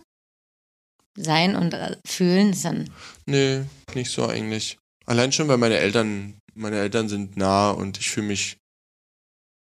Ah, vielleicht stimmt das auch nicht. Das ist eine Frage, über die müsste ich länger nachdenken. Aber ich fühle mich eigentlich jetzt nicht vor, also es ist kein vorherrschendes Gefühl. Voll nicht. Was war dein letztes Augen zu und durch Erlebnis? Na, die Reise, die ich gerade bestritten habe. Da kann ich jetzt nochmal richtig ausholen. Wenn Ja, ihr wollt. Ich, die Stunde habe ich eingeplant. Nee, Ich habe gerade ähm, mein letztes Augen du und zu, äh, Augen zu Augen du und Zurich Erlebnis war, ähm, ich habe äh, diesen besagten Auftrag gemacht äh, für für das Thema Hoffnung und habe äh, zehn Tage allein in einem Wohnmobil gelebt. Ich campe sehr gern und viel auch und überall und wild und mit meinem Auto und so, aber ganz alleine selten und vor allem nicht so lange am Stück, vor allem wenn es draußen kalt ist. Und bin dann zehn Tage durch Brandenburg, äh, Mecklenburg-Vorpommern und alle anderen neuen Bundesländer gefahren und ähm, war alleine zehn Tage und habe zehn Tage lang alleine fotografiert, mich nur mit mich nur mich nur mit mir selbst beschäftigt, mit meiner Fotografie und dem Thema Menschen anzusprechen auf der Straße, wenn irgendwas interessant war oder ich äh, was in dem Thema lesen konnte, dann bin ich ausgestiegen, habe Fremde angesprochen, das habe ich früher nicht gemacht. Und das war krass. Und ähm, das war auf jeden Fall jeden Tag Augen zu und durch. Und jedes Mal war es richtig gut. Weil überwinden. Ja, äh, auch wenn es Absagen sind. Alleine der, das kurze, ich hatte in dem Örtchen Elend im Harz ein relativ langes Gespräch mit einem alten Mann und dann später noch mit einer wütenden alten Frau. Alle zu dritt standen wir da, hatten eine gute Zeit. Keiner wollte sich fotografieren lassen, aber die Geschichten, die die erzählt haben, waren Gold wert und die habe ich in meinem Kopf und darüber freue ich mich. Das war eine Erfahrung und, und das war mega cool. Und das ist ja dieses, ne, irgendwie Ängste überwinden und mal aus, aus seiner Komfortzone irgendwie austreten und mal mal gucken, wo es einen hinführt. Und wenn man und dann kommen wir und dann kommen wir wieder zurück zu diesem zu diesem ehrlich sein und lieb sein und oder ehrlich sein und äh, liebevoll sein, wenn du Leuten ehrlich und liebevoll entgegentrittst und sagst, ey, aus irgendeinem Grund, ich habe, also es gibt einen Grund, warum ich dich fotografieren will und das ist, weil du zum Thema passt, weil, keine Ahnung, aus irgendeinem Grund und du kannst es erklären und du kannst es mit Liebe erklären, dann sagen die Leute, sagen in der Regel ja. Und weil, weil es nicht ist, hey, ich würde dir gerne was klauen. Ich würde gerne, du siehst komisch aus. Äh, deswegen möchte ich dich gerne fotografieren, sondern du bist Teil einer Geschichte, du willst, du sagst, du, du sagst in einer Geschichte zum Thema Hoffnung zum Beispiel etwas aus. Kann man sich dann irgendwie so hinbauen oder kann man, muss man sich halt überlegen. Aber wenn man was erkennt, wie zum Beispiel, ich treffe einen Paraglider auf einem Berg, der mir dann erzählt, dass er äh, seit Corona ist, so scheiße Corona auch ist, muss er nicht mehr in Stuttgart arbeiten, sondern kann wieder bei seiner Tochter und seinem Sohn äh, in Saalfeld leben und kann jeden Tag nach der Arbeit irgendwie Paragliden gehen und manchmal kommt seine Tochter mit und er hat das beste Leben. Und das, also wenn das nicht nach Hoffnung schreit, dann weiß ich auch nicht. Und, und so eine, und die Begegnung und diese, diese Geschichte habe ich nur erfahren, weil ich auf einem Berg er der Einzige war und ich der Einzige war und ich mich getraut habe, aus dem Auto auszusteigen und zu sagen, hey, kannst du deinen Anzug bitte noch nicht ausziehen, weil ich will dir kurz was erklären und dann würde ich dich gerne fotografieren. Und dann sagt er, ja, okay, dann erklär doch mal. Und dann erkläre ich, warum ich ihn fotografieren wolle, würden, wollen würde. Und dann sagt er, ja klar, warum nicht? Sehr gerne. Und, und das ist mir jeden Tag passiert. Und das war, das war der, das war jedes Mal Augen zu und durch, jedes Mal kurz alles zusammennehmen und rausgehen und sagen, und dann meinen Text darunter leiern und dann be- funktioniert's meistens. was ist und- die Angst, also warum man den Augen zu und durch Naja. Hat? Einfach die Absage. Naja, Ablehnung, ne? Klar, wenn du, da, läuft jemand und der, der passt perfekt oder der sieht cool aus oder der sieht verrückt aus oder keine Ahnung, ja, irgendwas passt in irgendeine Ecke in dein Projekt, dann äh, das, das Gefühl, ihn nicht ihn oder sie nicht Ja. gefragt zu haben und man fährt dann weiter, ist die Hölle. Ja. Es tut so weh und es ist so, Mann, warum hab ich denn? Es wäre so einfach gewesen. Es hätte und dann und selbst wenn die absagen, dann weiß man, gut, das Foto gibt's nicht. Es ist nicht, es ist nicht realisierbar, also existiert es nicht. Und das musste ich verstehen. Und das habe ich nur verstanden, weil ich alleine war und mich keiner abgelenkt hat und ich auch mich bei niemandem ausheulen konnte und sagen konnte, ja, nee, ist jetzt hier und dann für sich selber eine Ausrede zu finden, sondern du bist alleine, du bist nur aus dem einzigen Grund da draußen, um dieses Foto zu machen. Und das ist ein verrücktes Gefühl. Kann ich jedem nur ans Herz legen. Wie viel Social Media hatte an, dem, an den zehn Tagen Platz? Und wie betreibst du das Ich habe, Ganze? ich glaube, ich habe, ich habe, also ich habe am Anfang, ich habe drei Tage lang gar nichts gemacht. Ich habe nicht mal WhatsApp-Nachrichten beantwortet, habe versucht, aber das äh, funktioniert nicht so gut in meinem Gehirn und ähm, habe dann irgendwann schon angefangen, mit, mich mit Freunden auszutauschen, mit meiner Freundin auszutauschen, so ein bisschen, aber viel weniger als sonst, viel viel weniger. Instagram fast gar nicht, aber ich muss auch zugeben, ich gucke mir nicht mehr so viel an wie früher. Es hat sich auf jeden Fall verändert. Also es ist also nicht mal eine Stunde am Tag irgendwie. Und ich glaube, in den, in dieser, in den zehn Tagen habe ich, glaube ich, insgesamt in zehn Tagen nicht mal zwei Stunden Instagram angeguckt. Und das, weil ich hatte keine Zeit. Ich habe zwölf Stunden am Tag fotografiert, bin rumgefahren, habe Sachen gemacht, habe Leute angesprochen, habe versucht, einen Schlafplatz zu finden, habe Essen gemacht, habe Tagebuch geschrieben, habe gefilmt, habe fotografiert und bin ins Bett gegangen. Habe abends vielleicht mir noch ein kleines YouTube-Video reingeguckt. reingeguckt. Eingezogen. Zum Ausgleich. Kannst du jedem empfehlen, hast du gerade gesagt. Warum? Okay, ich kann jedem empfehlen, mal seine Grenzen auszuloten und äh, seine Komfortzone auszuloten und rauszufinden, äh, rauszufinden, ey, was heißt empfehlen? Das soll doch jeder machen, was er will, ne? Aber und wenn er, wenn man, danke sehr. Ich glaube, man- empfehlen darf man. Ist Empfehlen ist, empfehlen ist okay, ne? Ja. Ähm, ist, äh, ähm, ähm, ähm, Gott, da geht's, geht's gleich, da geht's gleich wieder los. Trigger. Trigger. ähm, nee, ich. Naja, ist das nicht eigentlich volles Klischee? Ist doch eigentlich, muss, also muss man das beantworten? Es ist, ich glaube, das Gefühl. Weiß nicht, äh, Leute, die sich dagegen innerlich wehren, sagen, denken in so einen Momenten, Ja, ja, was labert der? ich muss gar nicht was soll mir das bringen, wenn ich da Ja, jetzt genau. mal alleine Ja, genau. im Van sitze? Nee, also genau, ich, es geht der- das alleine im Van sitzen kann ja auch sein, mit fünf Freunden zusammen Schlittschuh fahren zu gehen, wenn man dann wieder darf. Aber die, die, ähm, die, oder rauszugehen. Ja, oder einkaufen zu gehen oder keine Ahnung, oder you name it, ans andere Ende der Welt zu fliegen, keine Ahnung. Alleine nach Mexiko zu fliegen und irgendwie irgendwo in den Fluss zu springen. Und, ähm, und das Gefühl, das zu machen und es dann gemacht zu haben, ist halt unbezahlbar. Es ist so krass klischeehaft und so kitschig und schlimm, aber wenn ich nach Hause komme und mir diese Bilder angucke und dann Tim, den kleinen Skateboarder aus Schleiz sehe, da freut mir ein Ast, weil die, ich das gemacht habe und über meine, ich habe mich getraut, den anzusprechen und das ist einfach, und es war so einfach und hat überhaupt nicht wehgetan und eigentlich fühlt, hat sich nur gut angefühlt. Ist natürlich auch vielleicht anders, wenn jemand irgendwie unflätig wird und irgendwie und irgendwie ein Arschloch ist, ja, okay, aber die gibt's natürlich überall. Also. Und ich glaube, dass das Gefühl, wenn etwas funktioniert hat, nachdem man sich was getraut hat, ist einfach ein Gefühl, was ich jedem empfehlen kann. Ähm, also ich dachte schon wieder die Geste, dass jetzt Schluss ist. Ähm, ist es dir denn passiert, dass du mit einer Offenherzigkeit oder Liebe, Liebe angekommen bist und dass jemand das abgeblockt hat? Nee.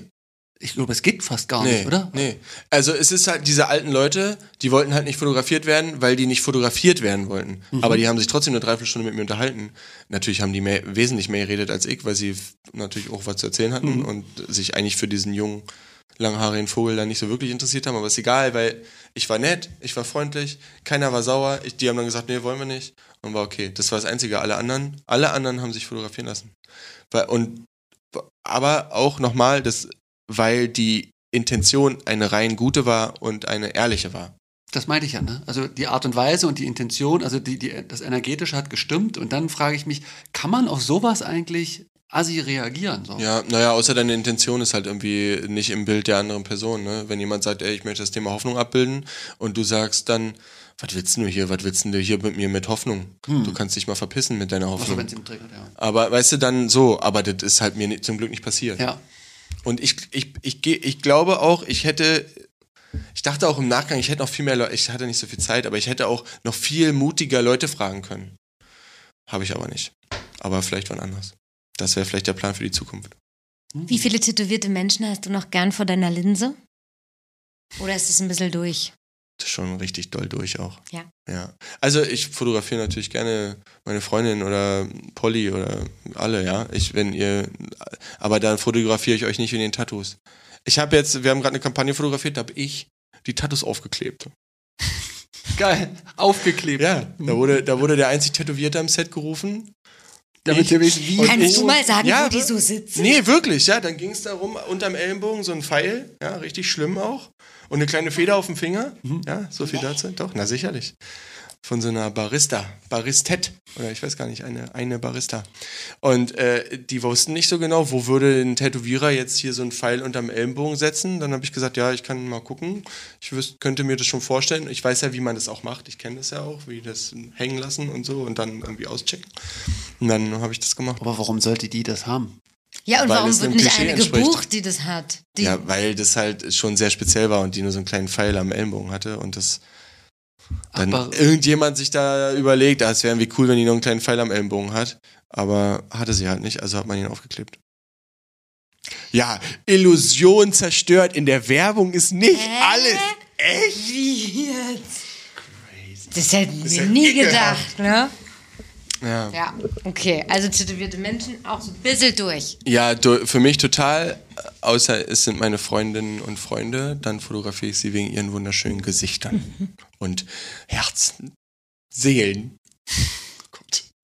Der Seelenfotograf. Oh Gott, der bitte- Frelfall, das der gibt- Ich, ich glaube, Seelenfotograf. das gibt gibt's sowas nicht hier auf so auf so Messen? Das klingt Nee, Aura Ja, hier Aurofotograf. Es gibt doch auch Chirurgen, also Mhm. Mhm. Okay. Bevor wir abdriften, bedanken wir uns bei Max Treffall, dass du da warst. Man kann dich, äh, man, du hast eine Homepage, da kann man Ja. erstmal in schöner und großformatiger ähm, deine Bilder angucken, statt sich auf dem dürftig bestückten Instagram-Kanal ähm, ein Bild zu verschaffen. Ja, ich gebe mir echt Mühe mit meinem Instagram. Ich weiß, aber der spiegelt überhaupt nicht dein Nein, Portfolio ja, wieder, das das wollte ich sagen. Ja, das ist richtig. Ansonsten hast du einen Instagram-Kanal und ein öffentliches Profil, auch unter Max Treffall zu finden. Ja, ja, es kommt viel, es, es dauert noch ein bisschen, aber es kommen viele neue Sachen, glaube ich. Ich glaube, es wird sich auch noch verändern in den nächsten, im nächsten Jahr wird sich was verändern auf meiner Seite, glaube ich. Mal gucken. Aber wir bleiben gespannt. Wir bleiben gespannt. Coming soon. Tschüss. Vielen Dank, es hat mir sehr, sehr, sehr, sehr viel Spaß bereitet.